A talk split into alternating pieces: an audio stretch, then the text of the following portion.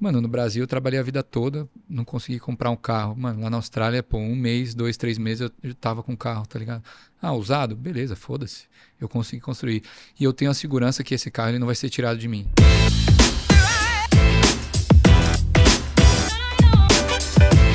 Fala galera, tudo bem com vocês? Meu nome é Carlos Mafra, estamos aqui para mais um episódio do Plugado Podcast. Episódio especial, vamos falar muito da Austrália. Tenho aqui ele que é um especialista, ele que roda o tempo todo por lá, já está quase oito anos. Temos aqui ele que é um influenciador, Canguruber, salve, salve. E aí, Mafra, obrigado pelo convite. Como é que você tá? Eu que agradeço. Comunicador, né? Grande prazer. pensa, né? É o comunicador. Especialista Tá da fazendo Austrália. o táxi do Gugu lá na Austrália. É a ideia, né? Fazendo umas brincadeiras lá pra dar uma diferenciada. Porque dirigir também é, um, é meio monótono, tá ligado? É, tem que inventar alguma coisa, né? Ah, pra passar o tempo mais rápido também, sabe? Pô, mas já desde, desde já, parabéns pelo conteúdo que você tem fazendo. Obrigado. Já tem atingido aí mais de milhões de visualizações no Instagram, TikTok. Pois é, não esperava isso. Aparece bastante no meu feed lá o tempo todo. Fico feliz em saber. Muito legal o conteúdo. Fico feliz em saber que é que tá viralizando. Tá viralizando bastante. E, pô, parabéns vocês também pelo trabalho aqui. Eu tô, juro por Deus, eu tô impressionado com esse estúdio aqui. Pô. As câmeras. Pra quem é um tudo. comunicador e produz também, você é um podcaster também, né? Eu sou um podcaster. É. Só que é um, um podcast mais humilde, lá, na, lá em casa, aí você ouve, você ouve o avião passando, cachorro latindo, são três câmeras. Não tem produção, assim, mas um dia eu chego lá. Animal. dia eu chego Vem lá. produzir com a gente aqui. Vocês podiam ir lá pra Austrália também, né? Vontade não o- falta. O Plugados pra lá, Pô, já tive muita vontade de morar na Austrália. fazer um cara. intercâmbiozinho, cara, uma experiência que foi como eu saí daqui, né? Eu, eu terminei o curso de administração em 2015, formatura foi em março de 16, abril de 2016 eu tava, tava indo pra Austrália. Já tava na Austrália. Tava indo pra Sydney pra ficar seis meses. E aí você... Já vem oito anos. Ah, não tem como. Animal. Antes de qualquer coisa, você que está nos assistindo, se inscreva, deixe seu like, ative as notificações, deixe seus comentários aqui, suas perguntas depois, que o Daniel vai responder pra gente, né? Daniel Ferreira Barbosa, nem falei seu nome, né? É isso, Daniel Ferreira Barbosa. Ferreira Barbosa, em inglês. Barbosa. É, o pessoal não sabe falar, não. Como? Daniel. Como começou essa história, velho? Como começou lá, chegou na Austrália, che- chegou lá pra ficar seis meses, Sim. pô, preciso de alguma atividade aqui. Você Uber, ou não? Não, não, não. Eu sou Uber faz dois anos. Então, a maior parte do tempo eu, fui- eu fiz outras coisas. O que, que você fez lá no começo? Cara, no começo eu fiz muito hospitality, trabalhar em restaurante, eh, como garçom, trabalhar como bartender, trabalhar em café, servindo pessoas. Sim. Então, lá também tem muita empre- empresa de evento que faz evento corporativo, eh, evento de estádio de futebol, eh, qualquer tipo de coisa de, de servir o público assim. Você tem empresas especializadas, agências, que eles te contratam. Então, eu trabalhei muito nessas agências, atrás do, do bar enchendo cerveja pra galera que tá num estádio de futebol, vendo mais, mais rugby, né, que eu fazia, que, Uhum. que é mais comum lá na Austrália Sim. ou algum show, é, servindo alguma suíte é, privada lá. Cara, é muito evento, tem muito hospitality lá, é muito comum. E aí eu chegava lá, eu cheguei lá, como a minha ideia era focar no inglês, eu fazia inglês de manhã, né? Estudava inglês de manhã numa, numa escola lá, praticava inglês e tudo mais. Que nível você já tinha de inglês? Cara, aqui no Brasil eu não praticava muito, pra ser bem sincero. É, eu Mas tinha fez curso, tudo. eu- eu cheguei a fazer um curso, eu, ganhei eu tinha ganhado uma bolsa bem no começo da, da Wise Up, bem, Uhum. bem no começo, assim. E aí eu fiz dois anos de, de inglês com eles. Aí depois eu parei. E aí eu praticava muito inglês, é, vendo poker, NBA, eu, eu gosto muito. E, e série, esse tipo de coisa assim. Quando eu cheguei na Austrália, eu vi que meu inglês ele era melhor do que eu imaginava, pela falta de prática, né? Porque eu parei de estudar nos últimos anos, assim, antes de ir pra Austrália. Só que é a galera geralmente fala o contrário. A galera fala assim, meu, fiz a vida toda de curso de inglês e vi que meu inglês lá, meu, uma merda. E, o meu surpreendi, me surpreendi positivamente. Aí eu cheguei lá, eu fiz uma provinha da escola, tava no Upper Intermediate. Então eu tenho intermediário, Sim. aí eu depois do intermediário. E aí eu conseguia já me Já comunicar se com a virava, né? É, eu não passei muito perrengue por conta da língua É. quando eu cheguei. E, aí eu fiz a fazia escola de manhã, trabalhava num restaurante grego no começo, que era longe de casa, assim. Mas aí eles já me colocavam para ser garçom, para tirar pedido, porque eu conseguia trocar essa ideia. Sim. Eu também sempre, sempre fui um cara muito cara de pau, assim, de, pô, tá, é, tô falando errado, assim, mas tô falando. Vamos lá. É, vamos aprender, vamos errar, e porque é assim que se aprende. Sim. E aí eu fiquei muito, bastante tempo nesse, nesse restaurante, no, é, bastante tempo assim, eu digo para um, um primeiro emprego, assim, eu fiquei uns três meses lá, servindo a galera. E eu também. Três meses é bastante. É, é, assim, para um emprego que você. É, não, não é bastante, mas assim, para o primeiro emprego, assim, que num país que você vai se adaptar, eu acho Sim. que. Você não conhece nada ainda. É, não conhecia nada, eu não conhecia os pratos, eu tive que aprender prato, aprender o nome das coisas, é, souvlaki, tzatziki, umas paradas assim que eu nem lembro. Sim. E eu também fui com, com uma casa de família, né? Eles chamam homestay, você chega lá já com o primeiro mês de acomodação pago, e aí você fala para a agência de intercâmbio, ó, eles fazem um formulário com você. O que, que você gosta? Aí eu coloco lá, na opção do formulário, olha, gosto de animal de estimação, gosto de festa, de piscina e de mulher. Aí, beleza. Eu quero te mandar pra um puteiro. Mano, me mandaram numa casa nada a ver, longe da escola, que tinha uma senhora que era viúva, uma chilena que ela tinha. Puta. que ela morava lá na Austrália há muitos anos, que tinha um quintal. Uhum tinha um outro estudante é, internacional, que era um imigrante chinês, e um cachorrinho. Nada a ver do que eu queria, só o cachorro que, que Sim, eu falei que eu gostava tem uma de, relação é. ainda. E aí era para eu ter ficado um mês na casa dessa senhora, né? Porque tava pago e tudo mais. Eu saí na primeira semana. Porque eu, eu cheguei lá na, em Sydney, eu cheguei no sábado. É um voo muito longo. Eu cheguei sábado. Mais de 30 horas, né? É, se somar tudo, sim. E aí tem mais a questão do fuso horário, que o país está 12 a 14 horas na frente. Então eu cheguei lá, é, eu lembro que eu cheguei num sábado, ela chegou e quando, quando eu cheguei em casa, eu peguei um Uber, alguma coisa assim. Ela falou assim: ó, tem três regras aqui na casa. Você mantém a casa limpa, você esteja aqui é, para jantar às 5 da tarde, que é um horário muito diferente do nosso, e, e não perca a chave. Ela falou para mim. Aí eu tinha acabado de chegar e falei assim: ah, beleza, beleza, tal, não sei o quê. Primeiro dia, um parceiro meu que, que era do Mackenzie, que ele já morava lá, o tenente também, um salve para ele. Ele falou assim, me, cham, me chamavam de Zica na faculdade, né? Ele falou assim, Zica, vamos dar um rolê aí. Aí eu falei assim, ah, demorou. Me buscou lá na casa dela, a gente já, já foi para Manly, que é um, que é um bairro lá na, nas praias do norte, que, que tem um, vários pubs tal, não sei o que. A gente, prime, primeira noite eu já não dormi em casa. Já fiquei lá, enchi a cara com ele e ele falou assim, mano, dorme lá em casa de boa, amanhã você volta para casa. E aí eu já comecei a me virar, assim. Aí eu cheguei, voltei para casa no domingo, Aí no domingo eu tava lá para jantar às 5 da tarde e tal, não tinha muita coisa pra fazer no domingo. Só que. Porque o jantar e o café da manhã estão inclusos nesse pacote de homestay, né? O almoço você se vira. Sim. Aí na segunda-feira, o primeiro dia de escola.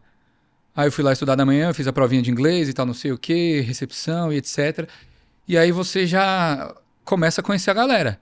E aí no primeiro dia, meu, vamos turistar, vamos bater perna, vamos pro, pro Opera House, porque era lá no centro. 20 e poucos anos, você tava ali? Tava com 24 anos. É. Pô, vamos conhecer as coisas aqui, a galera também muito imigrante lá, e todo mundo tava assim, meu, vamos conhecer Sydney, vamos Sim. fazer alguma coisa assim.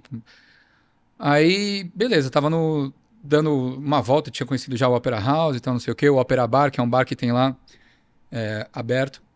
E aí eu falei, é, mandei uma mensagem pra, pra mulher, nem lembro o nome dela. Falei assim, ó, eu não vou estar tá aí pra, pra jantar às 5 da tarde. Né, até porque a gente não tem esse hábito. Mas pode deixar minha comida na geladeira, que depois eu pego, esquento, lavo e já era. Aí ela falou assim para mim, pô, não, não é assim que funciona aqui em casa.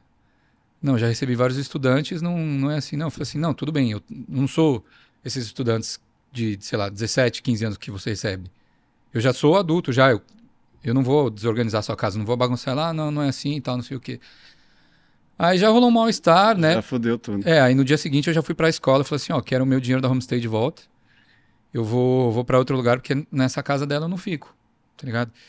E aí paguei a primeira semana porque lá é tudo meio que semanal, assim, conta de aluguel é semanal, se você aluga carro também é semanal. As únicas contas mensais assim são meio conta de telefone, internet, esse tipo de coisa. E aí foi, foi isso que aconteceu. Eu peguei o dinheiro e aí eu fui, já fui morar com, já fui morar em outros lugares. Então esse meu começo, é, eu mudei bastante de casa até achar um lugar que eu, que eu realmente me, me adaptava. Então, às vezes a casa era legal, mas as pessoas não eram legais. Às vezes as pessoas eram legal, mas a casa era meio merda. Então, cara, fui mudando muito, conhecendo vários bairros, morando com, com bastante gente. Até eu conhecer um lugarzinho legal também. Aí eu também levei um, um tempinho para conseguir um trabalho que eu gostasse. Trabalhar num restaurante que eu gostasse, né? Porque teve. Fui pulando de restaurante em restaurante, fazendo essas functions, esses eventos, até trabalhar num restaurante renomado lá. Fiquei dois anos no restaurante trabalhando como é, food runner, que o garçom é o cara que tira o pedido. O runner é o cara que fica na cozinha Aham. e vai levar o prato até você. E aí depois o prato acabou, o cara ele vai limpar e levar as paradas pro, pro dishwasher, que é o cara que vai lavar as coisas lá. Essa era a função. Essa era a função. No- nesse daí que eu trabalhei dois anos, que é um, re- é um restaurante bem renomado chamado Tetsuyas. Então- Se que fosse Outback. Outback. Não, pô, não, o Outback tem lá, né? Tem você lá? tá- é, você tá ligado que não é o Outback daqui, né? Não, imagino, né? Não, é uma decepção. O que que é decepção? Daqui ou de lá? Não, de lá. É, porque você chega aqui. Em relação ao daqui ou de lá, é uma decepção? É. Caramba. é, eu não sei se. pelo tom da voz, eu acho que você não gosta do daqui, mas. o- Não, até gostam. Mas assim, eu imaginei que lá fosse, mano. não, porque o Outback é uma franquia amer- americana, né? Então. E não, não é É australiana. uma franquia americana Sim. com uma pegada australiana. É, com a pegada australiana. Só que lá na Austrália não é o mesmo menu que tem aqui. As carnes são diferentes. E você não tem o refil, você não tem aquele pãozinho quente e tal. Inclusive, É, eu preciso. A manteiguinha. É, inclusive eu preciso ir. Eu voltei agora, ainda não fui, mas. Você vai com essa expectativa, meu, vou matar a saudade do Outback? Não, não vai nada. Você vai. Vai. Pode ser, pode ser uma experiência bacana, mas Aham. não. é- é- eu achei um pouco decepcionante. Desculpa a galera que trabalha lá, porque tem uns brasileiros que trabalham lá também, Aham. mas não é igual ao Brasil. E pra conseguir trabalhar lá é um puta trampo, né? A, a- a exigência. No Outback lá No ou aqui? Aqui, né? Ah, é? Eu- lá eu não sei. Aham. Mas eu sei que o daqui é. Não é qualquer um que consegue, né? É mesmo? É, tem um super critério, assim, você tem que ser Não sabia. comunicativo, você tem que ser formado. Ah, sim, trocar ideia com a galera. É, e normalmente é uma galera que atende com uma forma diferenciada, né? É uma galera mais jovem também, É, uma né? galera mais jovem. Carre- Carrega umas bandejas grandes. Essa, essa é uma parada que, assim, você tem que aprender lá na Austrália. Se, qualquer trampo que você vai fazer lá no começo, você tem que aprender alguma coisa que você não tá habituado aqui. Então, Sim, muita gente que vai ser pedreiro, marceneiro, é, cleaner, é, empregada doméstica ou babá, entendeu? Isso, isso é muito comum lá. aham. que é um, é um trampo que a galera não tá acostumada aqui. Então, eu acho que a galera que, que- do Brasil que vai para o intercâmbio, que não tem medo de arregaçar as mangas e dar as caras, é a galera que mais vai se dar bem, assim, errar, aprender, porque o intercâmbio é isso. vai prosperar, vai ganhar dinheiro mesmo. Vai conseguir. Ah, se, se persistir, sim, óbvio que, pô, você chega num restaurante assim, você, não, você, você vai ser o, o cara que lava prato lá no começo. Mas você se esforça, você vai conseguindo, você consegue subir até uma gerência no restaurante, às vezes até entrar na parte de- do back-office do restaurante, É. fazer o marketing. Eu conheço vários casos. Ainda mais por conta do meu podcast, que eu, eu criei mesmo para trocar ideia com os brasileiros, compartilharem as, Sim. as histórias lá. Cara, várias histórias bacanas da galera que conseguiu comprar casa, a galera que conseguiu ter família, não tinha inglês, chegou lá sem inglês, mano. Sim. Gente sem falar nem o verbo to be.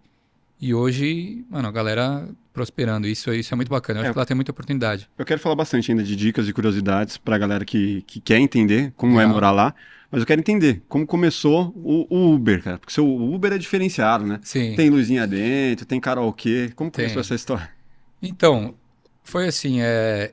para você ser Uber lá, você precisa de um ano de habilitação australiana. Aham.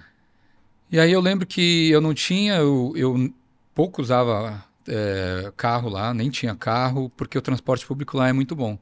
Então, pelo menos em Sydney, você não precisa tanto assim de carro. Tem muito trem, muito ônibus.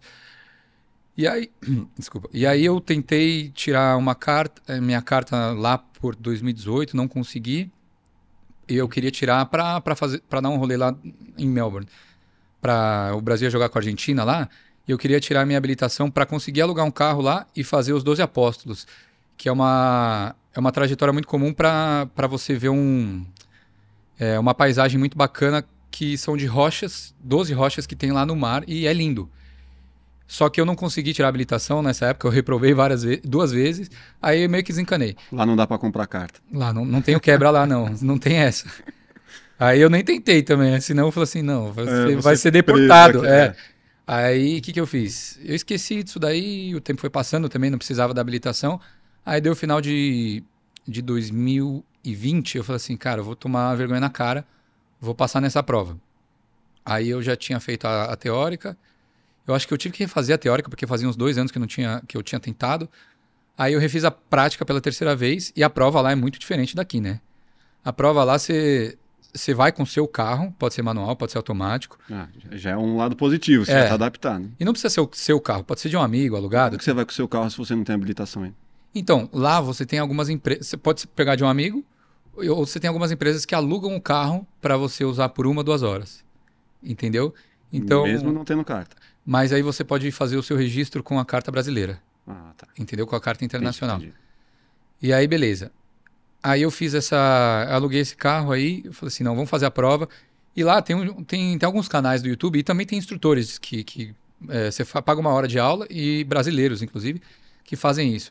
E aí eles ensinam bastante do, das. é, do que você precisa passar na prova, de coisas que a gente faz aqui, Legislação. da legislação e truques para passar na prova. Entendi. Então, umas paradas que a gente não faz aqui, mas, pô, você dá a seta para a esquerda, o- você tem que olhar aqui, ó, pelo invertido, ponto né? cego.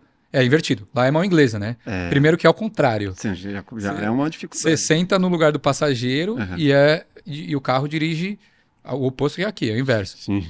Então, o, o cara vai te ensinando as paradas. Você não pode virar, fazer curva assim só com uma mão, nem aqui, né, eu acho. Mas você vai, você vai virar para mudar de faixa, você tem que olhar para a faixa assim, ó, pelo pelo o Ah, é? Ele instrui a você a virar. é, é, fazer o head checks que eles chamam, né? É. A checagem de cabeça. Então você, ah, o cara, o, o instrutor ele senta do seu lado e fala assim, ó, vai para a pista da direita, beleza? Dá seta, olha aqui por cima e aí você entra, tá ligado? Você tem que fazer esses head checks que são fundamentais para você passar na prova. É. E aí a prova, é- a prova é assim, né? Um cara ele senta na sua, na- do seu lado e fala assim, ah, beleza, vamos sair. E aí são meia hora de prova. Meia hora de prova que o cara vai do seu lado e ele só vai falando, ele não vai trocando ideia com você, ele vai falando assim, ó, vira à direita, vira à esquerda, ah, agora você vai fazer uma baliza aqui. É, é bem criterioso, né? Meia é bem hora criterioso. diferente daqui. né? É, é meia hora, não um quarteirãozinho. É, E não dá pra você pagar também, né? sim.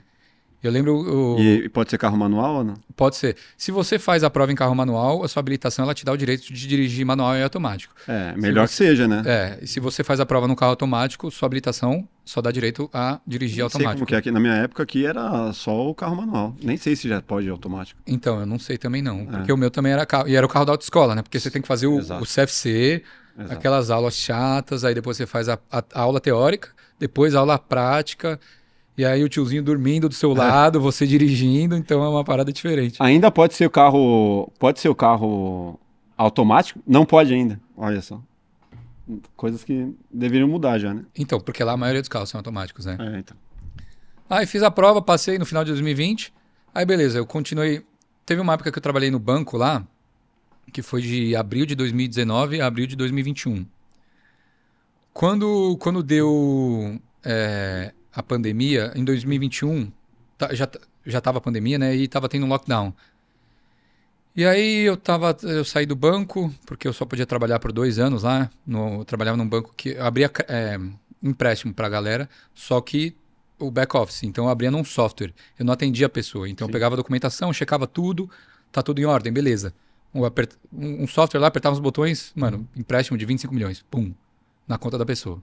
Depois você tinha que ir lá cobrar dos caras. Não, a cobrança não era eu que fazia. Aí, aí tinha um Aí outro virou time. idiota.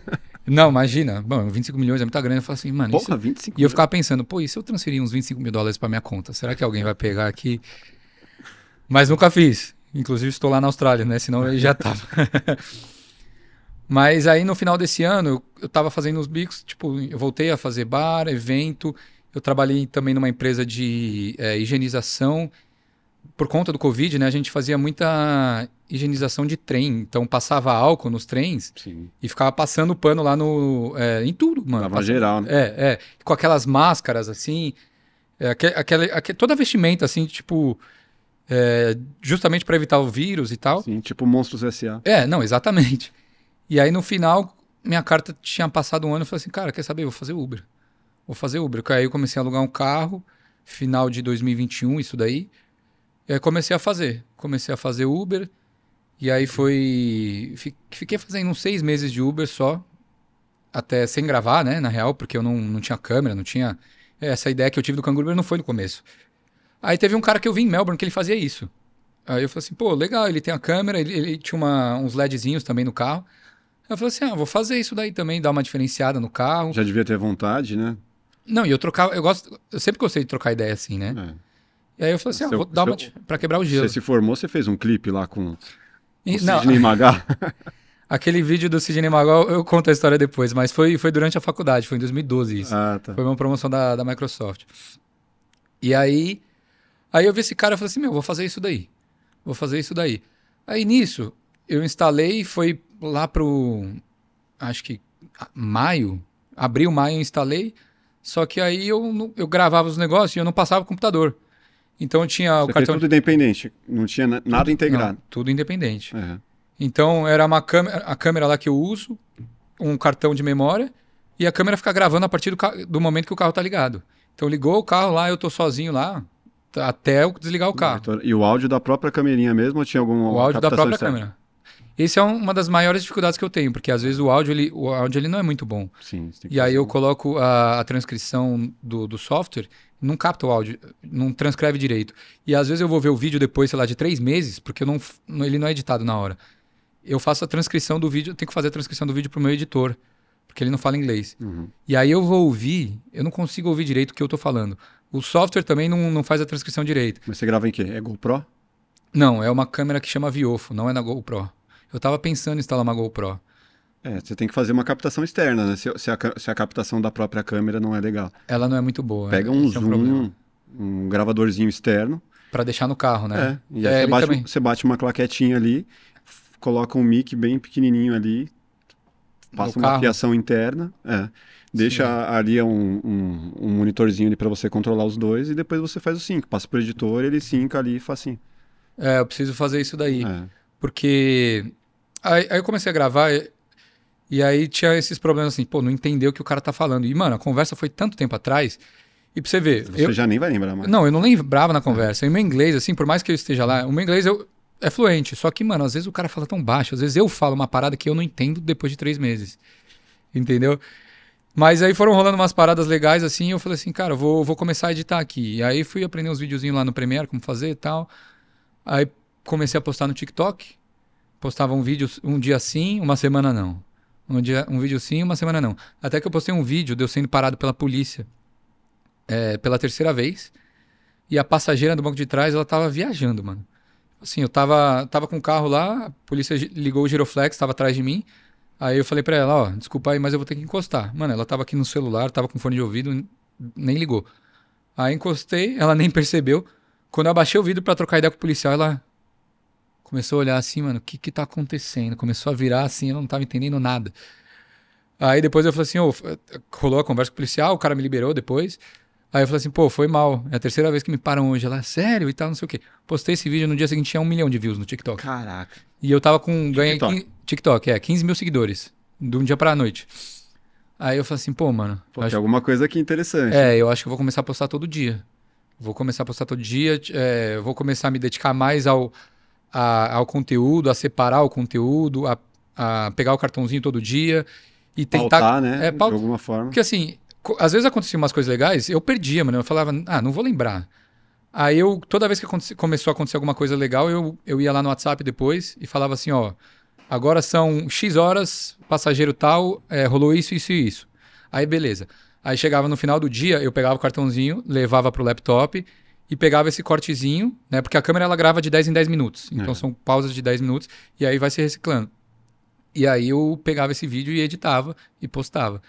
E aí os vídeos co- começaram a, a viralizar.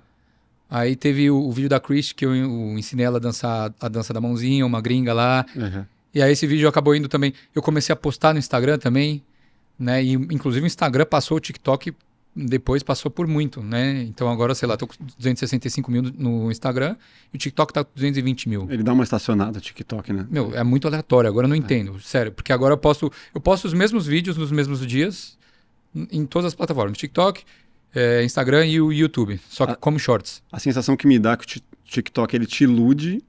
É, né? Ele vai lá, pá, toma aí, ó. Olha como o seu conteúdo é relevante. exatamente. E depois ele fecha a torneira. É que, assim, é que nem o Uber. O Uber, o Uber ele surgiu assim, né?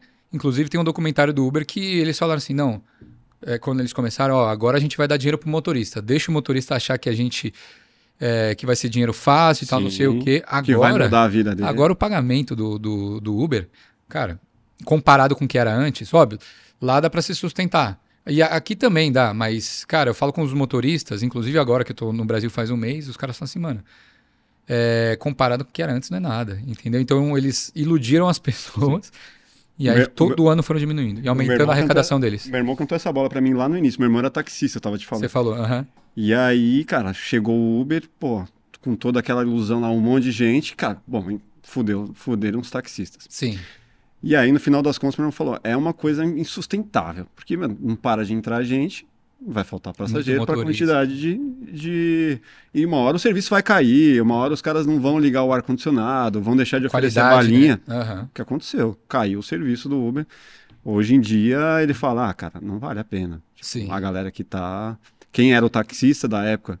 Que, Que agora virou que começou a atender pelo aplicativo, também hoje os caras já nem atendem mais. Muitos, né? Devem Sim. ter os caras que atendem ainda. Sim. É. E agora, por exemplo, a mim. E agora eu tô com conteúdo, sei lá, fazendo conteúdo faz. Eu tô di- dirigindo faz dois anos. Eu comecei o Canguru faz um ano e meio, praticamente. E aí o meu objetivo agora é conseguir transformar isso numa fonte de renda, esse meu conteúdo. Sim. Né? Monetizar, as publis, as. É, seja, seja por patrocínio, seja é, por visualização. É que assim, o meu YouTube ele é muito pequeno, né? O YouTube eu fui começar só, sei lá, ano passado. E eu não tenho essa regula- regularidade de postar vídeo longo no YouTube. Sim. Eu só posto, só posto shorts, que eu- a mesma coisa que Mas eu dá faço. pra, dá pra crescer muito com shorts no YouTube. Mano, tem uma Então. menina que veio aqui, a Iso Duarte, que ela é ilustradora, Aham, mano, co- postando shortzinhos. Todo mas assim, dia. short muito bem produzidinho, assim. entendi. Vou ensinar a desenhar, não sei o quê. Ela tá com 2 milhões, mais de 2 milhões. Sério? É, e quase ela não tem vídeo grande Longo. no formato horizontal, é só short. Short, Caramba. short, short. O- os meus shorts, eles não, sei lá, não passam muito de 300 views, assim.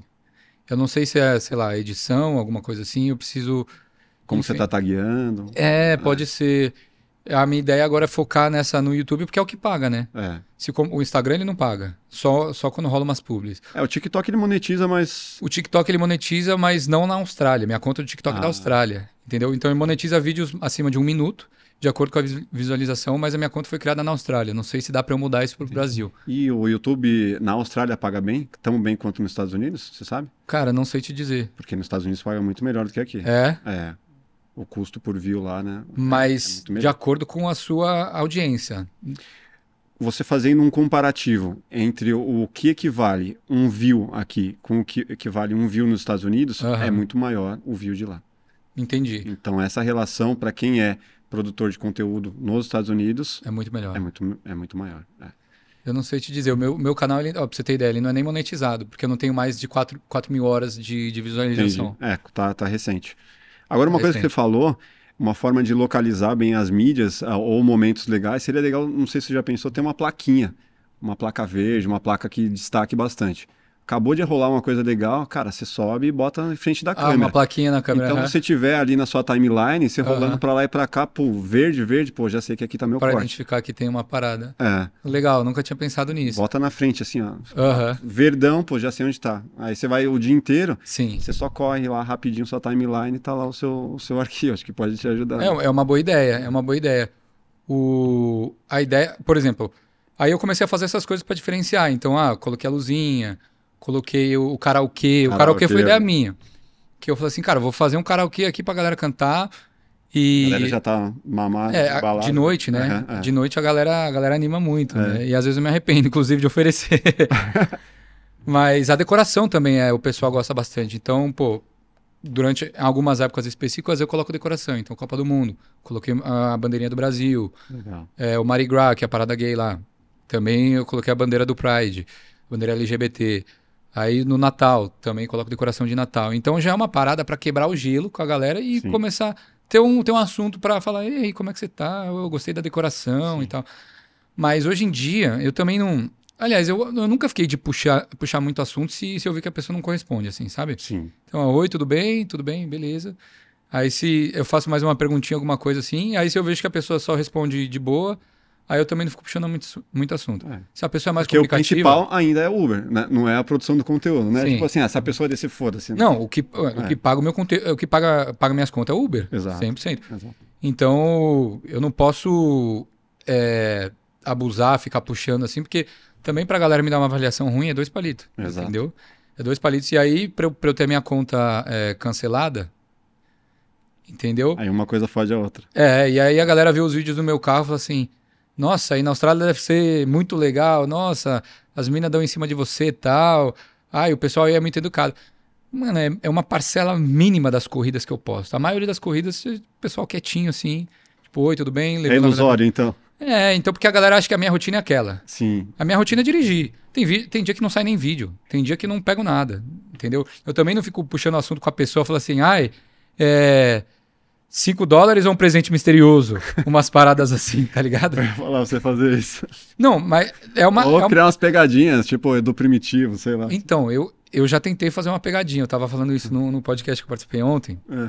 Que assim, é, isso daí, pra eu fazer a pegadinha, eu tenho que ter muito o tato do passageiro que tá lá comigo. Pra eu não. Pra não dar ruim também. Pra não dar ruim. Porque assim, eu, ah, eu também quero fazer Uber aqui no Brasil.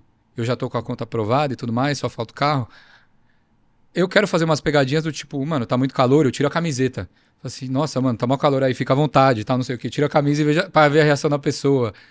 Ou, ou começa a falar alto com a pessoa, como se eu fosse surdo, começa a gritar no carro, umas paradas assim. É. Eu tive várias ideias. Que aqui no Brasil, eu posso fazer, porque primeiro eu acho que a galera vai receber melhor.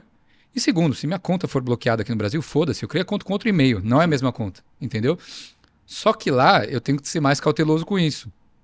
Tanto que, por exemplo, tem, tem vezes que eu gravo vídeo com as pessoas lá, eu falo que. Eu, eu não falo que tá gravando, né? O próprio aplicativo ele indica que o motorista ele tem uma câmera, né? Isso já é bom. É, Já- e, e tá gravando e tudo mais. Mas não que você isso te dê autorização pra você poder veicular as imagens. Exato. Então, eu não falo nada. Mas quando acontece alguma coisa legal, alguma coisa bacana, ou às vezes é, não. Quando, quando não é tão bacana, óbvio que eu não peço a permissão, coloco um, um blur na cara da pessoa para não aparecer. Né? Tipo um cara sendo racista, que nem foi um vídeo que viralizou.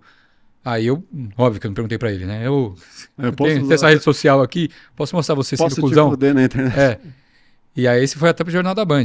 Mas quando rola uma parada legal, eu falo assim, ó, tem essa rede social aqui, é, eu posto vídeos das minhas corridas e tudo mais, posso postar um vídeo nosso, posso postar essa corrida nossa e tal, ficou muito legal e tal. Aí, cara, a grande maioria das pessoas aceita. Quando não aceita, eu também coloco um blurzinho na cara. E aí, paciência. Uhum. Mas já aconteceu da pessoa autorizar. Aí eu postei o vídeo, a pessoa foi e me reportou pro Uber. Falou assim, ó, ele tá veiculando a minha imagem sem minha autorização Mas ele autorizou de que forma? no vídeo. Eu tenho cap- captado. Ela falou assim: ó, posso postar? A pessoa pode, pode, pode postar nas redes sociais. Ah, então você tem gravado. É, tenho gravado. Só que assim, o Uber ele congela a conta e aí eu tenho que provar que eu não tô errado. Sim. Não é tipo assim, ô Daniel, a gente recebeu essa, essa denúncia aqui, esse report aqui, que você fez isso, isso e isso. Você tem alguma resposta? Não. Os caras primeiro te fodem É. e você perde dias falando, você já ó. sen- sentenciar no o ônus da Entendeu? E o é aplicativo tá cagando pra você.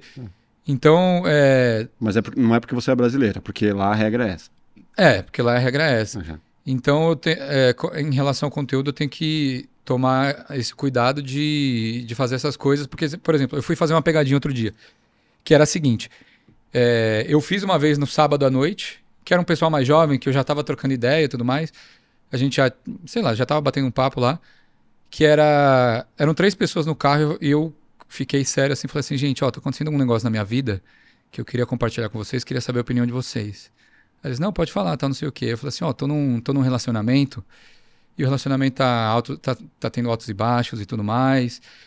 E, e sei lá, eu sugeri pra minha mulher pra gente comprar uns brinquedinhos, fazer alguma coisa assim, pra ela colocar o dedo na minha bunda, usar um strap-on, que é aquele cintaralho e tal, não Uhum. sei o quê. Aí ela não quis. Aí nisso a mina que já tava do lado, ela já tava meio que, mano, esboçando uma risada assim, tá ligado? Segurando pra não rir. Aí eu falei assim: ah, então eu chamei ela pra ir no swing, ela também não quis, e eu fui sozinho. Aí eu tava lá no swing, só que era, um, era uma. Eu não sabia, mas era uma orgia bissexual. E aí nisso, um cara me pegou e me comeu, e eu sentei no pau do cara. Aí eu fui falando isso, só que, assim, a ideia dessa história era ver a reação da galera rir nesses detalhes. E, eu- Sim, sim. e o cara puxando meu cabelo. E, mano, e a mina segurando pra não rachar o bico, assim, tal, não sei o quê. Te respeitando. E aí eu falei assim, mano, que que... aí eu acabei a história, o que, que vocês fariam no meu lugar? O que, que vocês...